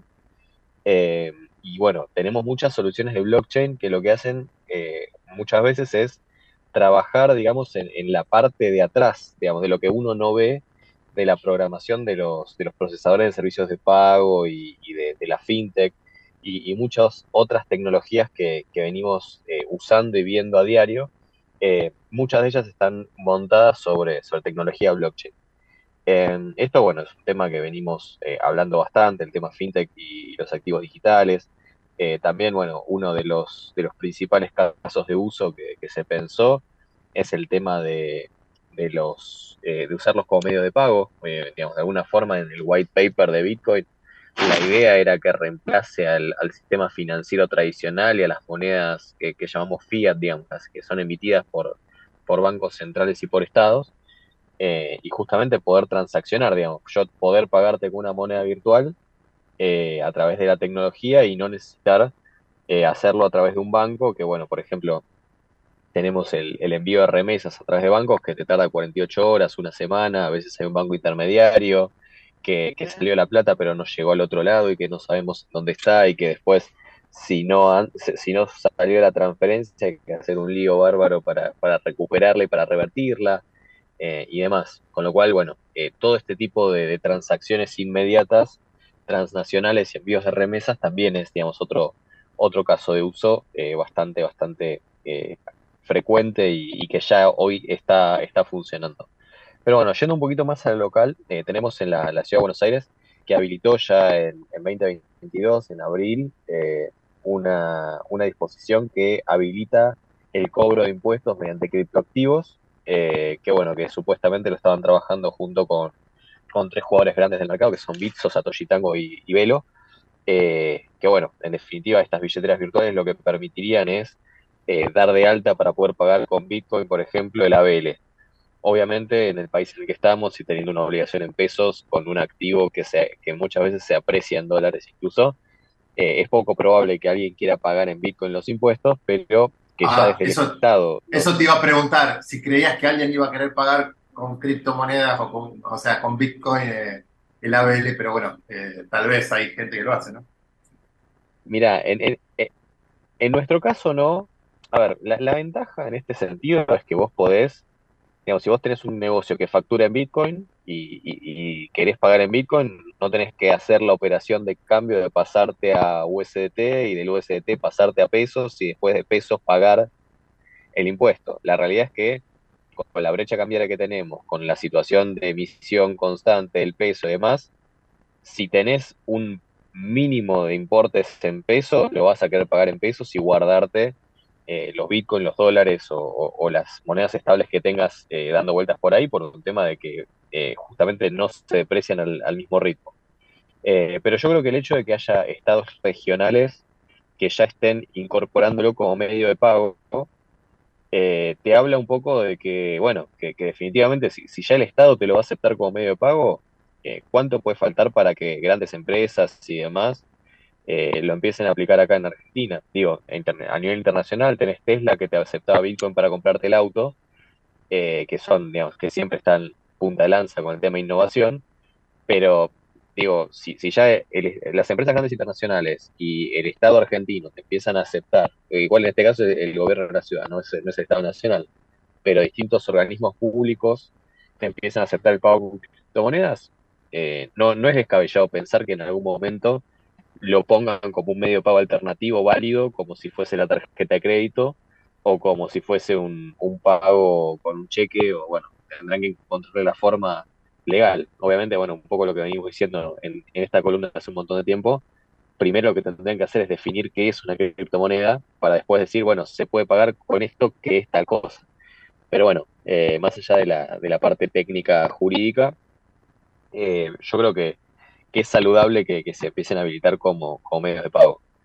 Eh, y después empiezan a aparecer novedades bastante, bastante interesantes. Ahora sí le voy a contar a la, audiencia que estoy en Mendoza, eh, tierra de, de, tres noticias al respecto que, son súper interesantes también del 2022. Eh, ellos están usando la tecnología blockchain, por un lado, para notificar deudas tributarias.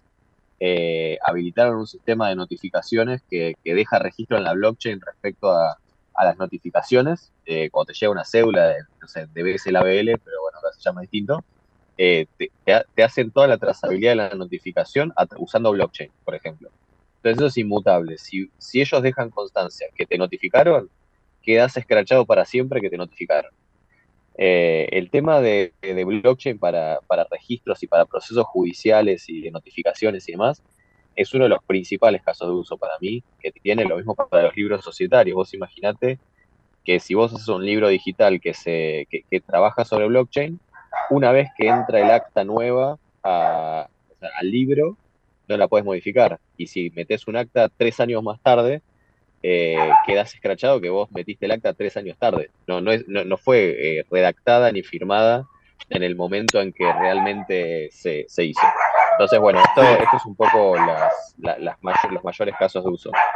Eh, después, bueno, también Mendoza habilita el cobro de, impuestos con cripto. Eh, y lo otro interesante que tienen es que empezaron a dar capacitaciones con, en criptomonedas.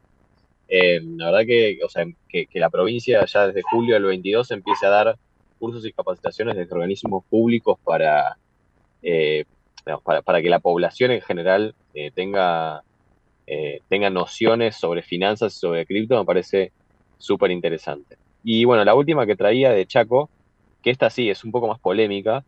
Eh, Chaco sacó en 2022 una iniciativa que es un eco token, que supuestamente iba a, premiar, iba a ser un activo financiero para premiar el pago de servicios ambientales para quienes eh, tuviesen de alguna forma eh, cuidado de, del impenetrable de los bosques chaqueños, digamos, las personas que, que asignasen parte de sus hectáreas de bosque nativo a, la regeneración y, al mantenimiento y la reserva del ambiente, el Banco de la Provincia iba a operar como agente financiero justamente para, para poder eh, poner, digamos, eh, para poder emitir estos tokens que después en algún momento supuestamente se, iban a poder eh, vender a través del Banco de la Provincia.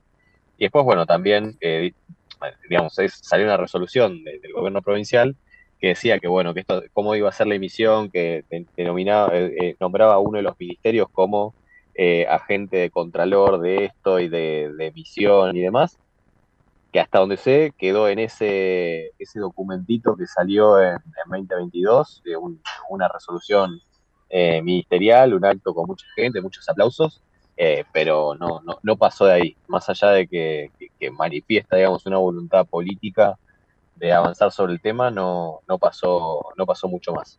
Pero también ya tener tres provincias que están trabajando sobre el tema, además de Córdoba que les está cobrando impuestos casi de, no sé, hace cinco años más o menos, eh, que no saben qué son las cripto, pero le están cobrando, eh, habla de que, o sea, de, que en algún momento va, va, a empezar a haber un ecosistema legal eh, que, que, que, nos empieza a llevar cada vez más a, a, un, a un uso más masivo. Así que bueno, traía estas, estas perlitas de, cosas sueltas que, pasaron el año, el año pasado.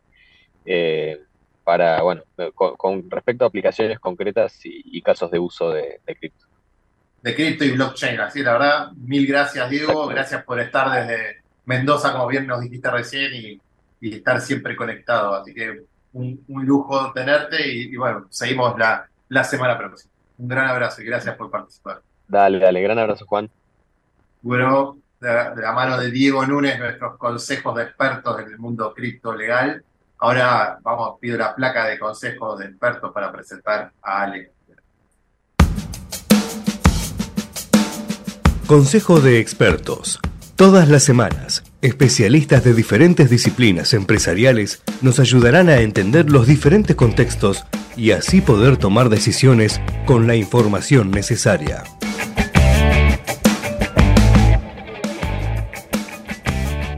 grande consejo de expertos de la mano de Ale Cuquiara, CEO y fundador de Aconcagua Capital. Y tenemos un tema que es la actualidad de los mercados y el mundo financiero. ¿Cómo va, Ale? Muy, pero muy buenas tardes.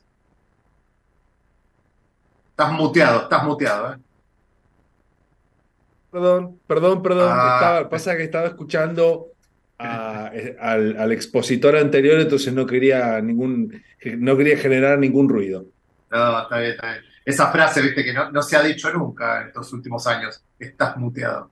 Estás muteado. Sí, yo creo que a algunos les convendría más bien que le cortaran la lengua, eh, pero, pero no, no, no quiero exagerar, algunos hasta la cabeza incluso, pero llevemos la charla con calma. y vos que no exagerás la cabeza, pero no quiero exagerar, que le corten la cabeza, pero quiero exagerar. El problema es qué hacemos después con el cuchillo, porque la cabeza y el cuerpo da lo mismo. Pero bueno, no, eso estaba escuchándolo a, como a Diego, que no tengo el placer de conocerlo, pero, pero sí lo he visto. Muy interesante el tema de, la, de las criptos, eh, sobre todo en un país tan ordenado, tan, con tan buenos eh, gobernantes, que tienen tan claro qué es lo que hay que hacer para que, la cosa, para que las cosas funcionen, como Buenos Aires, Argentina y todo el interior. ¿no? Me parece genial eh, esta manga de, de sátrapas que no saben ni cómo se llaman, pero sí seguramente saben cuánta plata tienen en el banco.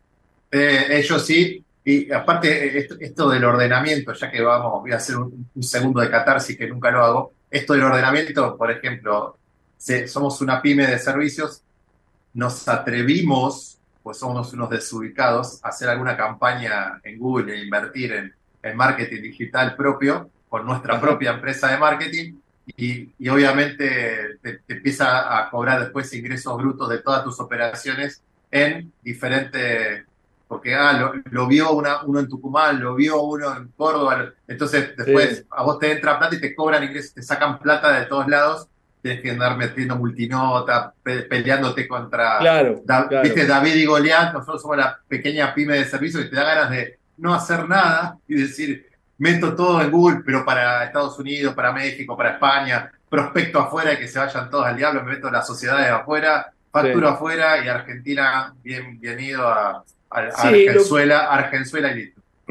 Lo que pasa que el problema, digamos, más allá de la, del acostumbrado nivel de estupidez y de, y de desazón intelectual que tienen los que gobiernan, hay que entender que encima se les agrega un elemento que no es menor, que es el problema que tienen cuando se tengan que enfrentar a las criptomonedas, digo para este ejemplo, ¿no? Que estamos hablando, porque en realidad eh, eh, hay algunas criptomonedas que no tienen una, una, volatilidad muy grande y algunas valen uno a uno, digamos, pero hay otras que no. Entonces vos imaginate que vos, no sé, haces un producto, por, eh, por decirte algo ahora, haces una operación hoy, que el Bitcoin vale 27.600 en este instante. Entonces, ¿qué pasa? Vos hiciste o pagaste o cobraste o lo que fuera. Y a lo mejor dentro de, dentro de dos meses el, Bitcoin vale o 15 o 55. Da lo mismo ahora, ¿no? Entonces, ¿cuál es el punto? Que, que a lo mejor te dicen, bueno, pero vos cobraste un Bitcoin, vale 55, dame el, el, el, el porcentaje por lo que vale el Bitcoin. Decís, no, flaco, el Bitcoin yo lo, lo cobré y ya lo cambié. Y el problema es que, es que cuando vos cobrás en Bitcoin, la mayoría de la gente se deshace del Bitcoin o lo pasa a dólar porque es un método de rapidez de pago o un método fácil para cobrar, pagar, etcétera. Pero hoy por hoy, un 80 o 90% de la gente que, que lo utiliza como, como medio de pago lo, lo cambia rápido. Entonces, imagínate que va a venir estos, alguno de estos estúpidos alguno de estos peronchos ridículos, que va a venir y te va a decir, no, pero escuchame, vale 55, eh, el, general quiere que vos le des su diezmo, y vos le vas a decir, no, pero flaco, no, yo lo, lo, cobré lo cambié, entonces el problema es que, es que ahí es donde comienza a estar todo el, todo el problema, que yo lo vengo hablando mucho, eso que es eh, los wallets, eh, digamos, han perdido lo que tiene que ser, que es un mecanismo en donde tu nombre no exista. Entonces, porque vos claro. le vas a tener que entregar al gobierno eh, un listado de, de, un wallet, y entonces va, ahí va a figurar, por ejemplo, va a figurar que eh, la, el wallet número uno le vendió al wallet número dos de tanto, pero el gobierno no va a saber quién es el número dos. Vos hoy, claro. si me mandás plata a mí, porque yo te debo, o vos me debes o lo que fuera, vos sabés que yo te pagué o vos me pagaste. Con, con el wallet no pasa lo mismo. Con lo cual, si eh, digamos, estos muchachos han casi fundido la Argentina en 80 o 100 años de profunda ridiculez, ¿te los imaginás si encima se encargan del tema criptomoneda? O sea, ah. no, no, no, no tienen manera, no hay forma, no, no no hay forma, ¿no? La verdad que no. va a estar muy divertido ver ese tema, ¿no? Va a estar muy. Sí, sí, sí, aparte lo están. Agarran blockchain para determinadas cosas, pero después quieren regular las criptos y meten las wallets y, y todas las. Y las empresas como Mercado Libre, que lo, lo vuelven loco, entonces hagan Mercado Pago está regulado, no puedes comprar Bitcoin, no puedes tener esto, no puedes hacer lo otro. Si habías comprado, devolvelo, vendelo, cambialo a otro. Es todo, es todo un lío. Bueno, entonces, es digo, que no, lo que pasa es que ¿Quién, ¿Quién, le manda a una persona de nacionalidad argentina a comprar criptomonedas en un wallet que está regulado por el gobierno Argentina. argentino? Claro. O sea, eh, eh, a ver, que los empresarios sean estoicos es algo irremediable. porque si no, no tenés pymes y no tenés nada. Hoy por hoy no tendrías empresa en Argentina si no fueras estoico y fueras un luchador. Pero, pero digo, eh, ¿para qué excederse en el estoicismo? O sea, estás, yo diría, fanfarroneando de estoico. Si además de tener tu empresa, además abrís un wallet de ese tipo. La verdad que es, eh, va a ser muy complicado y yo creo que otros de los que lo van a tener complicado son los contadores, porque van a tener que ver cómo manejan ese tema, ¿no? Está bastante agradable, bastante divertido el tema. Y aparte, sobre todo en Argentina, ¿no? Sí, sí, como el, otro día estábamos hablando de, porque me, quedó el tema dando vueltas del, trading, la verdad es que vos dijiste, bueno, después, después lo, lo, lo pimponeamos ahí un poquito, te, les, cuento a la audiencia, y justo una, la novia de un amigo mío está trabajando, está operando con una plataforma llamada Libertex y, que tiene una, una cuenta demo. Entonces dije, ah, bueno, le dice, haga trading en la cuenta demo. Y obviamente te, te dan 50 mil dólares demos, es una mentira, ¿no? Para, para que juegues. Como, y me di cuenta qué importante es no saber cómo perder tu plata enseguida. Bueno, pero vos sabés que. Cómo vas perdiendo, y está buenísimo porque las redes sociales, y ahí ya te dejo, porque te quería dar el, pie para que le, le, no digo que le enseñes a la gente, pero pues no, vas a enseñar en un minuto, pero digo, cuán importante es saber lo que estás haciendo, porque yo o sea, tenía eh, 50 mil dólares para jugar, porque era una cuenta demo, y perdí 2 mil en un ratito, porque eh, comprabas, vendés, comprabas, vendés, comprabas, vendés, las primeras dos me hizo, es, es una ruleta, es una timba que la gente cree que sabe, inundan Instagram con estas cosas, caen un montón de, hacen el cazabobo, caen un montón de gente que pone plata y las pierden todas, porque nada, pierden todas. Así que, bueno, perdón ahí. No, por favor. Lo que pasa que, lo que pasa, varias cosas con respecto a ese tema. Eh, primero que en el trading del día, en ese que uno compra, vende, compra, el Day trading. El day trade, o caro, eh, 90% de la gente pierde dinero.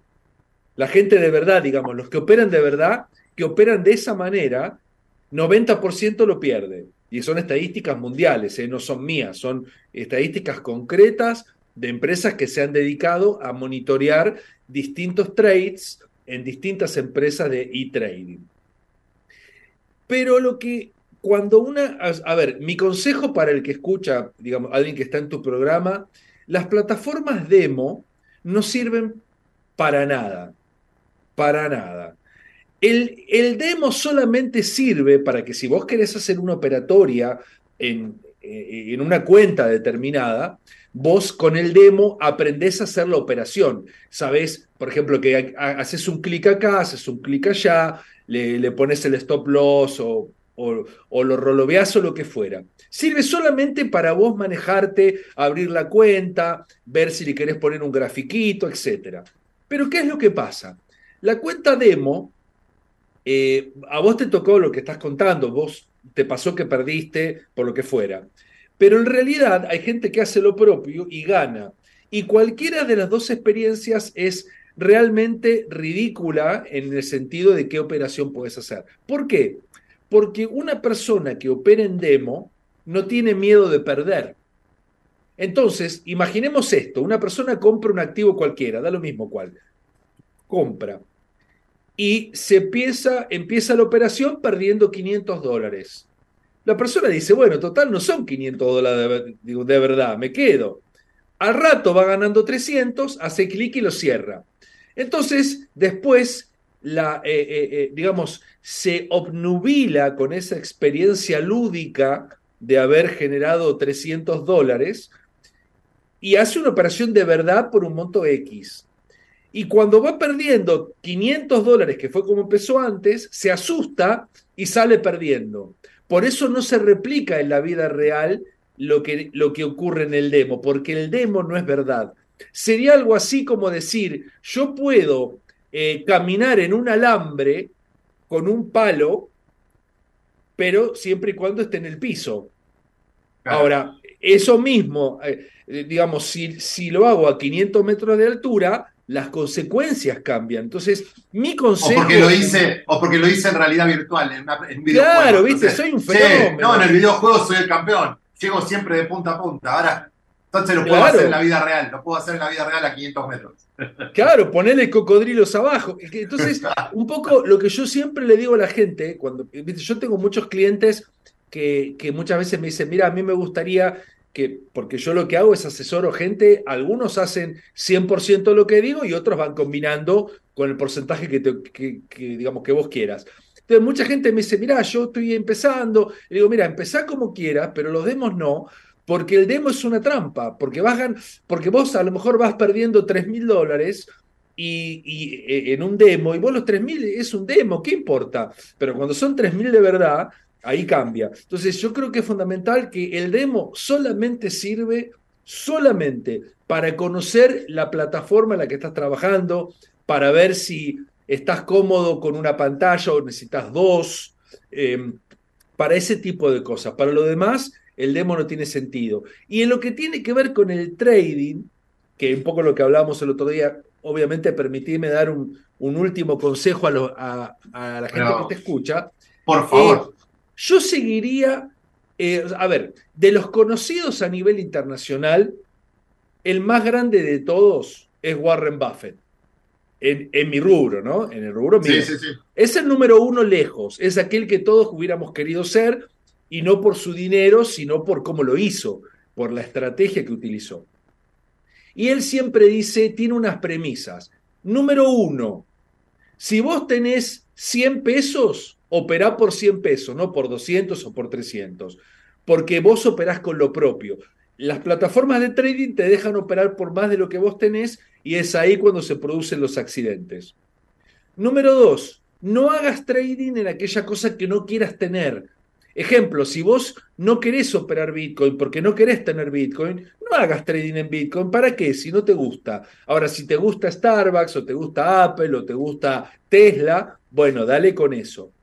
Y lo tercero, no hagas trading del día, porque en el trading del día pierde el 90% de la gente. Entonces, eh, no sé, digamos, hacer trading eh, puede sonar cool, puede sonar simpático, puede sonar divertido, pero no es agradable perder plata. Entonces mi consejo es que lo hagan por el dinero solo que tienen, que se fijen cuánto eh, les va a llevar de tiempo y demás, que lo hagan en una plataforma segura y que lo hagan solamente por los productos que, les, que quieran tener. ¿Por qué? Porque si vos compras Apple y Apple te cae un poco, no te preocupa porque vos la podés aguantar. Pensemos que la máxima, eh, la máxima expresión de Warren Buffett es, yo no hago trading con acciones, yo compro las cosas que quiero ser socio, aunque con una acción. Entonces, un señor que está escuchando este mensaje, mañana compra 50 acciones de Apple y es socio de Apple. En cambio, si opera el euro y el euro se le va en contra, la operatoria le, le, le sacó dinero. Y la idea es tratar, a ver, no es que todos ganemos, por supuesto, eh, eh, eh, en la, actividad normal se pierde dinero, pero lo importante es empezar por esos pasos. Muy bueno, muy bueno, vale. Y, también creo que, y, esto no es hacer, como, se dice, apología de tu profesión, pero digo, para eso están las personas que saben, ¿no? Entonces digo, y las empresas y los brokers y bueno, que cada uno elija lo que quiera. En este caso, bueno, vos que nos acompañás desde Agua Capital o de Plata Argenta, te pueden consultar cualquier persona y decir, mira, quiero invertir en esto, tengo tal cosa, para eso ustedes pueden manejar los activos de, las personas o de las empresas y bueno, y, ahí definir cada uno el camino que quiere tomar. Pero digo, eh, eh, si querés construir, contratás a, primero al arquitecto, o después del equipo de construcción, el maestro mayor de obra, los albañiles, tenés todo un equipo, bueno, si querés invertir, ¿por qué no lo haces con el que sabe y dejaste de jugar a la ruleta? Claro, así es, así es. Mira, dame. Ese, fue mi comentario el otro día. Si me das 50 segundos finales. Por favor. Eh, eh, mira, eh, en los años, yo no voy a dar ningún nombre, pero la gente lo va a escuchar y que haga sus conclusiones. a fines de los años 80, Argentina tenía la mejor embajada en Japón. Eh, costaba más de 100 millones de dólares la embajada argentina en Japón en, ese, eh, en esa época. se dan cuenta que era una locura. Entonces, eh, una empresa japonesa le, da al gobierno argentino un bien para la actual embajada y 100 millones de dólares adicionales de dinero. Entonces la embajada argentina quedó más pequeña, pero con dinero en el banco. Pasa un tiempo y eh, van a hacer el arqueo porque tienen que ver el dinero y qué sé yo, y se dan cuenta de que faltaban 15 millones de dólares. Entonces la gente dice, los que estaban en el gobierno, dicen, uy, hay algunos que metió la mano en la lata, que no sería nada raro tratándose de un gobierno argentino. Pero, ¿sabés qué había pasado? Cuando el gobierno de, cuando la empresa de Japón le paga al gobierno argentino, le dio una propiedad y 100 millones de dólares expresados en yenes, no en dólares. Entonces, cuando fueron a ver, claro, había, pero cuando hicieron el cambio, porque, porque, precisábamos dólares, había un 10, un 15% menos, porque el yen se había depreciado. Eh, es muy importante saber que a veces hay ladrones, pero que muchas veces, la, mayor cantidad de veces, hay estúpidos manejando cosas que no debieran manejar. Grande. Muchísimas gracias, Ale, como siempre, de la mano de Ale Cuquiara, fundador de Aconcagua Capital, como siempre, con las cosas bien claritas como nos gusta y transparentes. Un placer, saludos a todos. Bueno, gracias. Y bueno, vamos al corte, así regresamos con nuestro invitado y nuestro último invitado del día. Muchísimas gracias. Ecomedios.com AM1220. Estamos con vos. Estamos en vos. La Posada Morado Ventos te espera en Pipa, la mejor playa del nordeste de Brasil, única por su bahía con delfines 12 exclusivos departamentos estilo bungalows totalmente equipados sobre una pequeña colina con suave brisa constante en un predio de 5.000 metros cuadrados. Antes o después de la playa, descansa escuchando el canto de las aves en nuestras tres piscinas circulares. Podés venir con cualquiera de las vacunas aplicadas en Argentina. www.moradadosventos.com Morada Dos Ventos, Pipa. El primer lugar cuando decidas viajar. Informate en ecomedios.com. Seguinos en TikTok, arroba ecomedios 1220.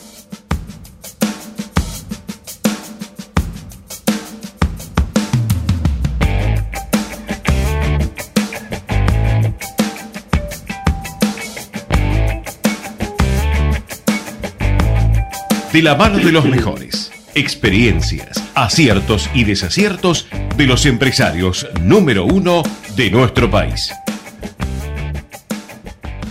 Acá estamos con el último invitado del día. Eh, tengo el gusto de presentar a Damián Schutner, creador de Bookest. ¿Cómo te va, Damián? Buenas tardes. ¿Cómo andás? ¿Todo bien? Muchas gracias por la invitación. No, por favor, un, gusto tenerte. Bueno, que nos dones parte de tu, de tu tarde ya a última hora, acá siempre digo, bueno, al que le toca último la nota, digo, pobre, se quedó hasta la tarde con nosotros, es, un, genio, muchas gracias. Un, placer, un placer enorme, un placer. Bueno, bueno, sabes que la, la, idea era contanos de, esta red social de contactación, está buenísimo, ¿eh? contanos cómo, cómo, cómo viene, ¿no? Porque cómo, cómo se les ocurrió. Mira, básicamente Bookest es eh, una plataforma que viene a cambiar la forma como se ofrecen, se buscan y se contratan servicios en el mundo entero. Eh, estos, digamos, así suena como imponente y realmente lo es, es una jugada fuerte. Eh, digamos, nos clasifican como red social porque a través de la tecnología conectamos a las personas en el mundo, también independientemente que eh, claramente nuestra tarjeta digital, que ahora si queremos vamos a charlar un poco de qué se trata, eh, te permite que puedas tener un chat interno entre, vamos a poner un psicólogo y un paciente, no importa en qué parte del mundo esté cada uno, entonces, eh, y que tengas un buscador donde te puedan encontrar desde cualquier parte del mundo y que vos puedas ofrecer lo que haces a cualquier parte del mundo. Básicamente, si querés te cuento un poco cómo surge Buques, sí, sí, sí. Ahí yo eh, estaba pensando cuando eh, servicios profesionales o cualquier tema de servicios. Por ejemplo, nosotros tenemos nuestra empresa, Grupos Generadores, por eso el programa es Generadores TV. Hacemos desarrollo e implementación de procesos comerciales para que los negocios sean replicables, escalables, procesos para áreas comerciales. Entonces, digo, reingeniería de áreas comerciales. Metemos en la plataforma y es un servicio y lo implementamos online. De hecho, estamos trabajando con España, con Estados Unidos, con México, con Uruguay.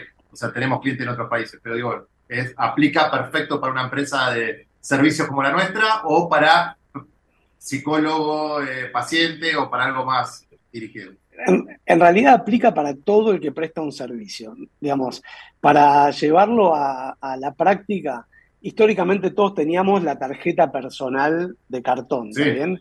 Que esa no tuvo reemplazo. Hoy si yo te tengo que mandar a vos mi contacto, que alguien te pasa mi contacto, te pasa un WhatsApp. Buques lo primero que hace es reemplazar la tarjeta personal de cartón por una tarjeta digital. ¿Está bien? Esta tarjeta digital va a tener los mismos datos que tenía antes tu tarjeta, la dirección, el teléfono, el cargo, ¿está bien? Pero ya al ser digital, lo primero y principal es que vas a tener eh, Google Maps cuando se refiere a tu dirección, que vas a tener tus redes sociales por si la persona quiere saber más sobre vos, va a tener la manera de contactarte por WhatsApp. Y lo más importante, que ahí es donde entra la tecnología de buques, donde nosotros lo llamamos la magia de buques, eh, que vas a tener la integración de agenda, videollamada y sistema de pago. Suponete eh, en una, no sé si ustedes hacen consultoría o qué. Claro, sí, sí, hacemos una, nosotros somos una consultora, digamos, nos llamamos empresa porque nos alejamos del humo de la consultoría porque tenemos procesos eh, formales y duros, entonces tenemos producto, entonces al tener producto que se implementa acá, módulos, implementación, lo hacemos online, pero sí, eh, hacemos consultoría. Súper, entonces básicamente, ¿cómo funcionaría tu consultora en buques? Es así, vos te armas tu tarjeta empresarial, vamos a llamarla que la, como la del perfil, y dentro te vas a armar todas las publicaciones de los servicios que vos ofreces. Vamos a decir, consultoría financiera, consultoría de importación, consultoría de exportación. ¿Cuál es la gran diferencia con lo que pasa hoy? Primero y principal, si yo te quiero encontrar a vos, tengo que tener alguien que me refiera, o vos tuviste que haber hecho Google Ads, o tenés que, de alguna manera me tengo que haber enterado de que vos haces lo que vos haces. No hay un buscador donde yo diga, ¿quién ofrece servicios de consultoría ¿está bien? Que yo pueda contratarte desde cualquier parte del mundo. Entonces ahí es donde entra de vuelta lo que yo llamo la magia de Book, es que yo recibo una tarjeta digital tuya. Pongo agendar reunión porque me interesó la consultoría financiera. Elijo el día, la hora, vamos a suponer que vos cobras a nivel internacional 150 dólares la consulta, te pago con PayPal y, y elegimos si la si la reunión nuestra va a ser virtual o presencial. Por lo general, a nivel internacional es virtual, ¿está bien? Eh, todo, lo, todo lo hicimos en tu tarjeta, o sea, más, o menos para que entiendas que yo te contrate a vos. Si yo en este momento, yo estoy en Buenos Aires, pero si yo estuviese en Australia y entro a tu card de buques, yo te puedo contratar en nueve segundos. O sea, no, importa, no importa en qué parte del mundo esté. ¿Cuál es la otra gran ventaja que tiene Buques? Cuando quieras interrumpir, porque amo lo que hago eh, y, estoy feliz con el proyecto y cómo está funcionando. La otra ventaja que tiene es que todas las personas que prestan servicios hoy vienen jugando la de atrás con respecto a los productos. ¿Por qué? Porque una pelota en Mercado Libre, cada venta que tiene es una transacción. Vos, cada cliente que atendiste, no queda registrado en ningún lugar. Y es injusto. Vos, si yo estuve hoy todo el día laburando, desde las 8 de la mañana hasta las 8 de la noche. Metí 20 consultas, una en España, una en Estados Unidos, una en México, y quedó, digamos, en la nube, quedó en, que alguien diga, la verdad que fue espectacular. Bueno, Buques lo que hace es, cada transacción que vos tenés queda registrado, quedan registradas las estrellas y los comentarios. Claro. Básicamente.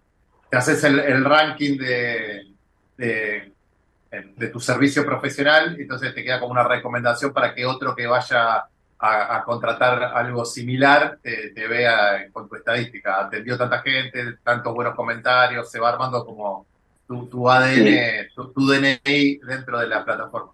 Sí, vos pensás que tal vez en, en, el ámbito profesional es más común que vos puedas mandarle a alguien un portfolio de lo que vos hiciste, pero de golpe un plomero o un electricista.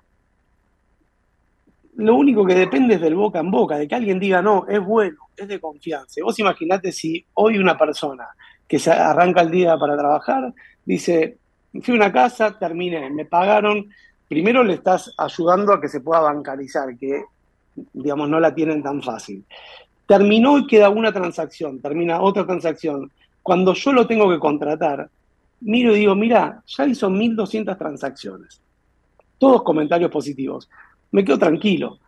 ¿Está bien? Lo otro Puede fallar, pero me estoy cubriendo un montón. O sea, no, eh, debo tener mala suerte si me falla a mí. Exacto.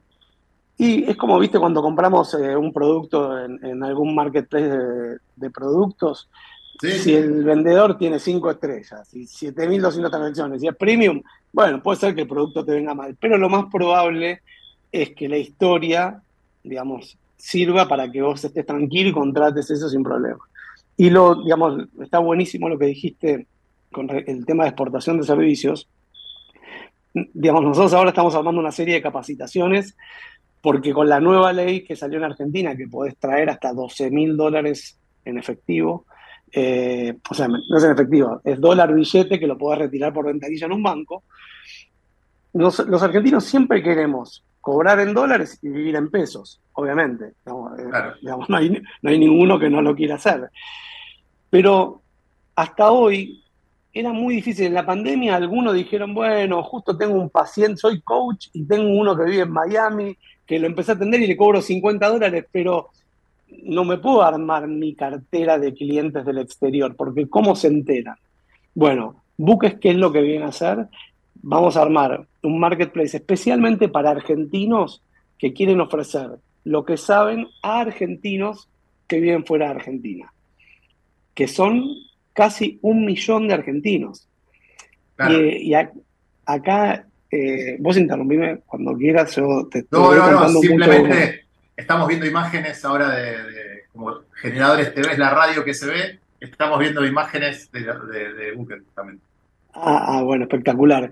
Eh, vos imaginate esto, yo viví en, Nueva York eh, hace muchos años, y cuando vos te vas a vivir afuera, que sos un expatriado, y tenés, no sé, tu hijo se enfermó, vos tenés ganas de hablar con tu pediatra en Buenos Aires, que te hable en tu idioma, independientemente, no te importa, la realidad es que si, vos tenés la suerte de ganar la moneda local, que te cobre lo que te tenga que cobrar, pero vos te da más tranquilidad poder hablar con tu pediatra o querés seguir teniendo tu psicólogo y es como que hay todo un mercado enorme de argentinos que vienen afuera, que son un millón de personas, y hay un mercado enorme de argentinos que quieren exportar sus servicios en dólares, bien, o en euros, y que realmente les sobra capacidad y que tienen que estar hoy de a cuenta gotas viendo quién les puede referenciar, cuando si tienen una ventana para poder mostrarle al mundo lo que saben, la lógica es que cualquier argentino va a querer contratar. Después, obviamente, esto ya nos pasó, que abrimos estos argentinos argentinos, y ya tenemos una chica en Uruguay que está vendiendo cursos y una argentina que vive en Holanda que hace capacitación de perfil. O sea, los servicios, vos lo sabés muy bien porque digamos, con tu consultora lo, debes vivir, no tienen fronteras. O sea, no hay manera de frenar Que, que alguien te contacte eh, desde cualquier parte del mundo. Y este es un poco el eslogan nuestro, ¿no? Claro, claro. ¿Y cuánta gente tenés dada de alta eh, en la plataforma, tanto en eh, personas físicas, digamos, como empresas? Hasta hoy hay más o menos 3.700 personas que algunas pueden ser personas físicas, otras personas jurídicas. Lo que pasa es que lo que hicimos nosotros fue frenar el marketplace en un momento y dejar, como cambiamos la tecnología, dejar que vos te puedas hacer tu tarjeta personal digital y esperar abrir el marketplace para que, digamos, que tenga la tranquilidad la persona que entra al marketplace que se va a encontrar con un servicio de excelencia. Antes lo que nos había pasado es que todo el mundo quería ofrecer lo que hacía, y pensaban que por precio iban a poder, digamos, no sé, si un, psicólogo cobra 5.000, yo pongo 2.000 y vendo. Y la realidad es que Buques, al enfocarse más en, personas que viven afuera de Argentina en este momento, eh, es como que buscamos que haya asociaciones que agrupen a profesionales. Vamos a suponer, eh, ahora estamos haciendo, hablando con la Global Coaching Federation, que tiene 42 mil miembros.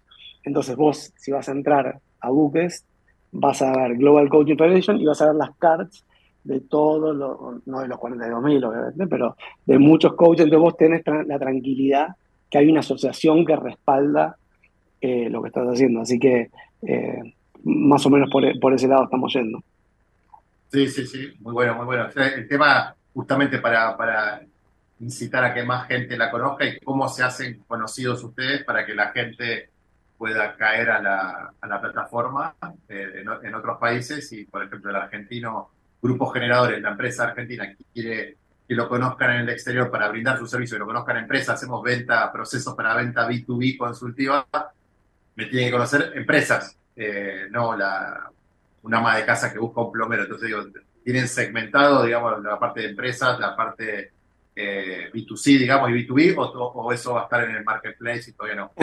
En, el market, o sea, nosotros no habilitamos el marketplace todavía, básicamente por este motivo, porque tenemos que ver bien cuál es lo que se llama el product market fit, ¿no? Es cuál es el modelo de negocio que vamos a querer llevar adelante. Nosotros tenemos identificado perfectamente que los argentinos queremos vender nuestros servicios al exterior y que los argentinos que viven afuera de Argentina quieren contratar los servicios de argentinos. Entonces, ahí hay un match. ¿Cómo nosotros unimos esto a través de una tarjeta digital interactiva? Que suena a una locura, pero la realidad es que es tu tarjeta personal. O sea, es, es algo tan básico y que la diferencia que tiene con la otra tarjeta es que vos la podés reenviar y que tu tarjeta empieza a volar por el mundo y vos ya no, no es como la tarjeta de papel que yo te la di, la dejé abajo del cajón y se murió. Acá vos me mandaste tu tarjeta, te hiciste tu buques.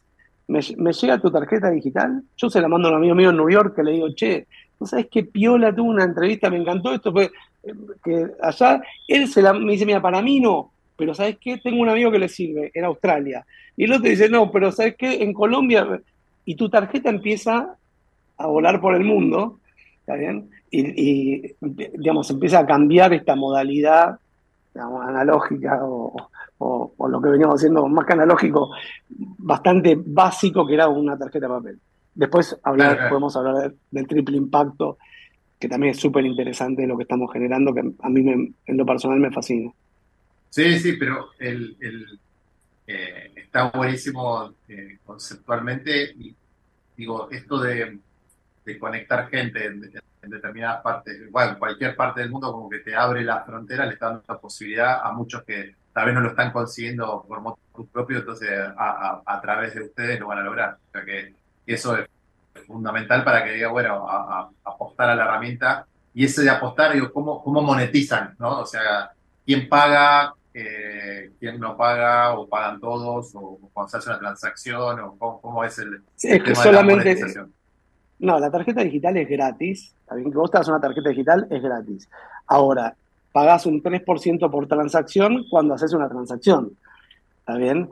Eh, entonces, básicamente, hay, digamos, ahí definimos como dos mercados. Uno, el que quiere usar la tarjeta personal para vos, para tus clientes ahora. Decir, mira, la verdad nos pasa con, eh, no sé, con coaches, psicólogos, personal trainers, mismos abogados que dicen, yo si quiero llegar a tener un día repercusión a nivel internacional, tengo que empezar a generar transacciones con mis clientes, porque si no, ¿cómo me vende afuera un día que yo tengo 1.200 transacciones? Algún día tengo que empezar. Entonces, eh, está bueno que empezás, en Argentina empezás en pesos. Entonces, eh, todo, el track record de tu historia lo empezás en pesos y después, digamos, nuestro, lo que nosotros pensamos, si vos me a mí, eh, lo que pienso yo y lo que piensa todo el equipo de buques, es que acá un par de años, cuando yo quiera buscar un consultor, voy a entrar a un buscador internacional, voy a poner en qué idioma quiero un consultor, cuántas estrellas tiene, cuántas transacciones y cuánto me cobra. La realidad es que a mí, si vos me decís que en este momento estás en Noruega y yo estoy en Río Negro, es lo mismo. O sea, ya no nos importa. Lo que importa es el idioma y, la, y lo que nosotros, o sea, por eso cuando entras a buques, lo primero que ves es lo que vos sabés al mundo le puede servir. Porque es la verdad. el concepto está buenísimo y, y hoy por hoy desde la, la, experiencia, vamos a hablar del B2B, no del personal trainer que busca uno, ni un psicólogo que busca un paciente uno a uno, yo, de, de lo que es la venta consultiva B2B, o sea, vos sí, está bien, te manejás, tenés un CRM, haces Google AdWords, haces, eh, tenés eh, LinkedIn, eh, si tenés la suerte de tener un CRM que integre todas las herramientas y el WhatsApp Business, pero si no la integra tenés que entrar de una, salir a otra, entrar a una, salir a otra, que, igual no es nada grave, pero digo, si tenés todo concentrado en una, en una plataforma a través de una tarjeta, buenísimo, muchísimo mejor. Nos, nosotros eh, siempre nos, nos llamamos la Victorinox digital, porque dentro de nuestra plataforma vos tenés un montón de funciones, viste como la Victorinox que vas a ver, tenés un cuchillito, un destornillador. Sí, sí, nosotros sí. tenemos integrado el sistema de agenda, videollamada, geolocalización en tiempo real, sistemas de pago para Argentina Mercado Pago, para nivel internacional PayPal, también tenés un, todo, digamos, la, la, conexión con el mundo a través del buscador, y es como que se te van ampliando cada vez más las herramientas. Ahora, por ejemplo, hay algo que está desarrollando el equipo de tecnología que está fabuloso, un poco que, viene de la mano de lo que vos decís. Hoy cuando vos ves las redes sociales, llegan hasta, vamos a poner Instagram. Instagram te permite la, posibilidad de, de, no sé, tener un montón de seguidores si, lo, si el contenido está bueno, de poder promocionarte. Pero en el momento que yo te quiero contratar, me quedé hasta ahí. Entonces, el famoso call to action, ahí buques, automáticamente cuando digo, uy, me encantó, esto, ¿sabes qué? Vi este video en YouTube y me pareció fabuloso de esta persona que es un genio. Bueno, entro al link, entro a tarjeta digital, agendo día, hora de pago y estoy en una videollamada de cualquier persona en cualquier parte del mundo a cualquier otra en cualquier parte del mundo. O sea, eh, yo como, como le, comentaba el otro día al grupo inversor nuestro, decía, nosotros estamos cambiando la forma como se van a contratar los servicios en el mundo. O lo hacemos nosotros o lo hace el otro. Pero así como está, no está bien. O sea, así como está, hay una falencia. O sea, tengo miles de ejemplos para darte, no te quiero claro, claro, aburrir claro, ni, abrumar, pero no está, hoy no está bien. O sea, si yo, si, si yo te quiero pasar mi psicólogo, porque te digo, che, es un fenómeno, te paso WhatsApp. Vos, ¿qué vas a hacer? Recibís el contacto de WhatsApp, le mandás un mensaje, tiene que terminar de trabajar, responderte, coordinar la agenda con vos, que vos le digas cuánto me cobras, que te pase el CBU, que te pase el user y password o el link para la videollamada, el comprobante te digo, che, entra, o sea, la pregunta es, ¿no tenés buques? Pasame, pasame el, buque del psicólogo, pongo agenda, día, hora, no sé, cinco mil pesos, marcado pago, chau, se terminó. Y lo puedo hacer a cualquier hora desde cualquier lugar. O sea, realmente es raro yo, yo, lo ejemplifico como que estamos comiendo los fideos con la mano en el mundo de los servicios. Porque. Sí, totalmente. Es eh, raro, es, es raro y, y, y, la conexión lógica que, que, haces de todos esos pasos, eh, tal cual como vos decís, y me parece que la, la, conexión de servicios profesionales con todo lo que se puede hacer online eh, es genial, todo para poder exportar servicios, por ejemplo. Total, y, y, darle la posibilidad a, a la gente, o sea, nosotros cuando, cuando pensamos buques, ahora estamos viendo si podemos aplicar como empresa B para ser eh, un agente de cambio, tener triple impacto. Triple impacto es que puedas ganar plata, también y que podamos ganar plata, pero también tener un impacto social y un impacto ambiental. Y nosotros entendemos que buques, ¿qué es lo que te permite? Algo que me pasaba a mí, que yo siempre cuento, cuando yo iba al secundario, hace muchos años atrás, yo iba a un colegio del Estado. Y teníamos toda la misma posibilidad no había tanto, tanta oferta de colegio. En, en Buques pasa lo mismo. La persona que sabe de algo y tiene una conexión a Internet tiene las mismas posibilidades que el que tiene una tremenda oficina con la Nespresso, con esto, con, porque lo que importa es lo que vos sabés. Y la realidad es que lo que vos ganas no tiene por qué depender del barrio donde vos vivís. Cuando la otra persona está en otro lugar y las tarifas son internacionales para muchas cosas. Entonces hay que llegar a eso, a que todo el mundo tenga acceso a decir, che, lo que yo sé vale tanto en el mundo, ¿no? No importa si yo vivo, no, no voy a ningún barrio para, digamos, porque digamos, no, no, no, quiero emitir susceptibilidades o equivocarme, eh, pero yo por qué tengo que ganar en base a lo que se cobra en mi barrio, si yo soy psicólogo y un psicólogo en español, en España vale 150 euros, un ejemplo. Yo por qué tengo que pagar, cobrar 5 mil pesos. Y después el impacto ambiental, que obviamente las tarjetas personales de papel vienen de los árboles. Y hay un número aterrador, que es que se talan 8 millones de árboles por año para hacer tarjetas personales en el mundo. Es una locura. Eh, y también en cuanto a la reducción de la huella de carbono, cuando vos le das la opción a la persona de una reunión virtual frente a una presencial, le está dando la posibilidad que no, no utilice un vehículo público o privado y que contamine menos, menos el ambiente. Entonces, digamos, un poco hoy eh, todos los proyectos, o por lo menos cuando uno, uno sale en el mundo startupero o emprendedor, eh, que es súper difícil, pero digamos, es muy enriquecedor lo que aprendemos, aprendes que, que tenés que pensar sí o sí en lo económico, pero más todavía en lo social y más en lo ambiental, o de la misma manera por lo menos, porque el mundo va para ese lado. Totalmente. La verdad que muchísimas gracias, eh, está, está, buenísimo. Eh, ¿Cómo, cómo, cómo lo, los encuentran simplemente buscando buques y que, y que la gente ya lo empiece a investigar y se empiecen a, armar sus tarjetas y listo? ¿O tenés eh, alguna por redes sociales, algún link determinado? ¿O que busquen buques y ya entran? Pueden entrar en www.buques.com. Eh, no es con dos O. Buques eh, es porque esto surge en honor a mi madre, es que se llamaba Book Esther. Entonces, ah, B larga, B larga U K E S T. O sea, es www.buques.com. Bueno, el mejor, el mejor de los éxitos y espero tenerte pronto nuevamente. Y tenemos también un canal de, hacemos LinkedIn Live los jueves, así que un día de esto podemos armar un, un, LinkedIn en vivo para todo lo que es B2B. Está, está buenísimo tener también buques eh, ahí como, como ejemplo. Así que bueno, eh, espero que pronto no, nos volvamos a ver. Después quedamos en contacto en privado a través de, de Tincho, nuestro productor. Y bueno, te agradezco mucho que nos hayas brindado todas esas herramientas, bueno, y que, y que se vaya cumpliendo y que el Marketplace Buques eh, se lance y que, explote todo y que todos podamos tener nuestros servicios ahí adentro. Qué grande, qué grande. Muchísimas gracias y vamos a poner todo para que así sea. La verdad que estamos con toda la fuerza y todas las ganas para ir con todo para adelante y lo vamos a lograr. Qué grande. Eh. Bueno, felicitaciones y muchísimas gracias por participar del programa. Suerte con lo tuyo también. Abrazo grande. Abrazo grande.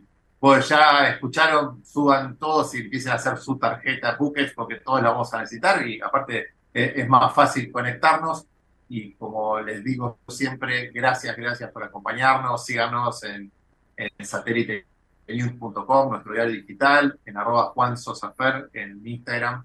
Eh, gracias a grupos creadores, que hoy, a Ticho Estefan, nuestro productor, a Gerardo que está en operaciones, a Omar Vaso que nos abrió las puertas de la radio, y a mi familia obviamente que acompaña siempre en todas estas locuras.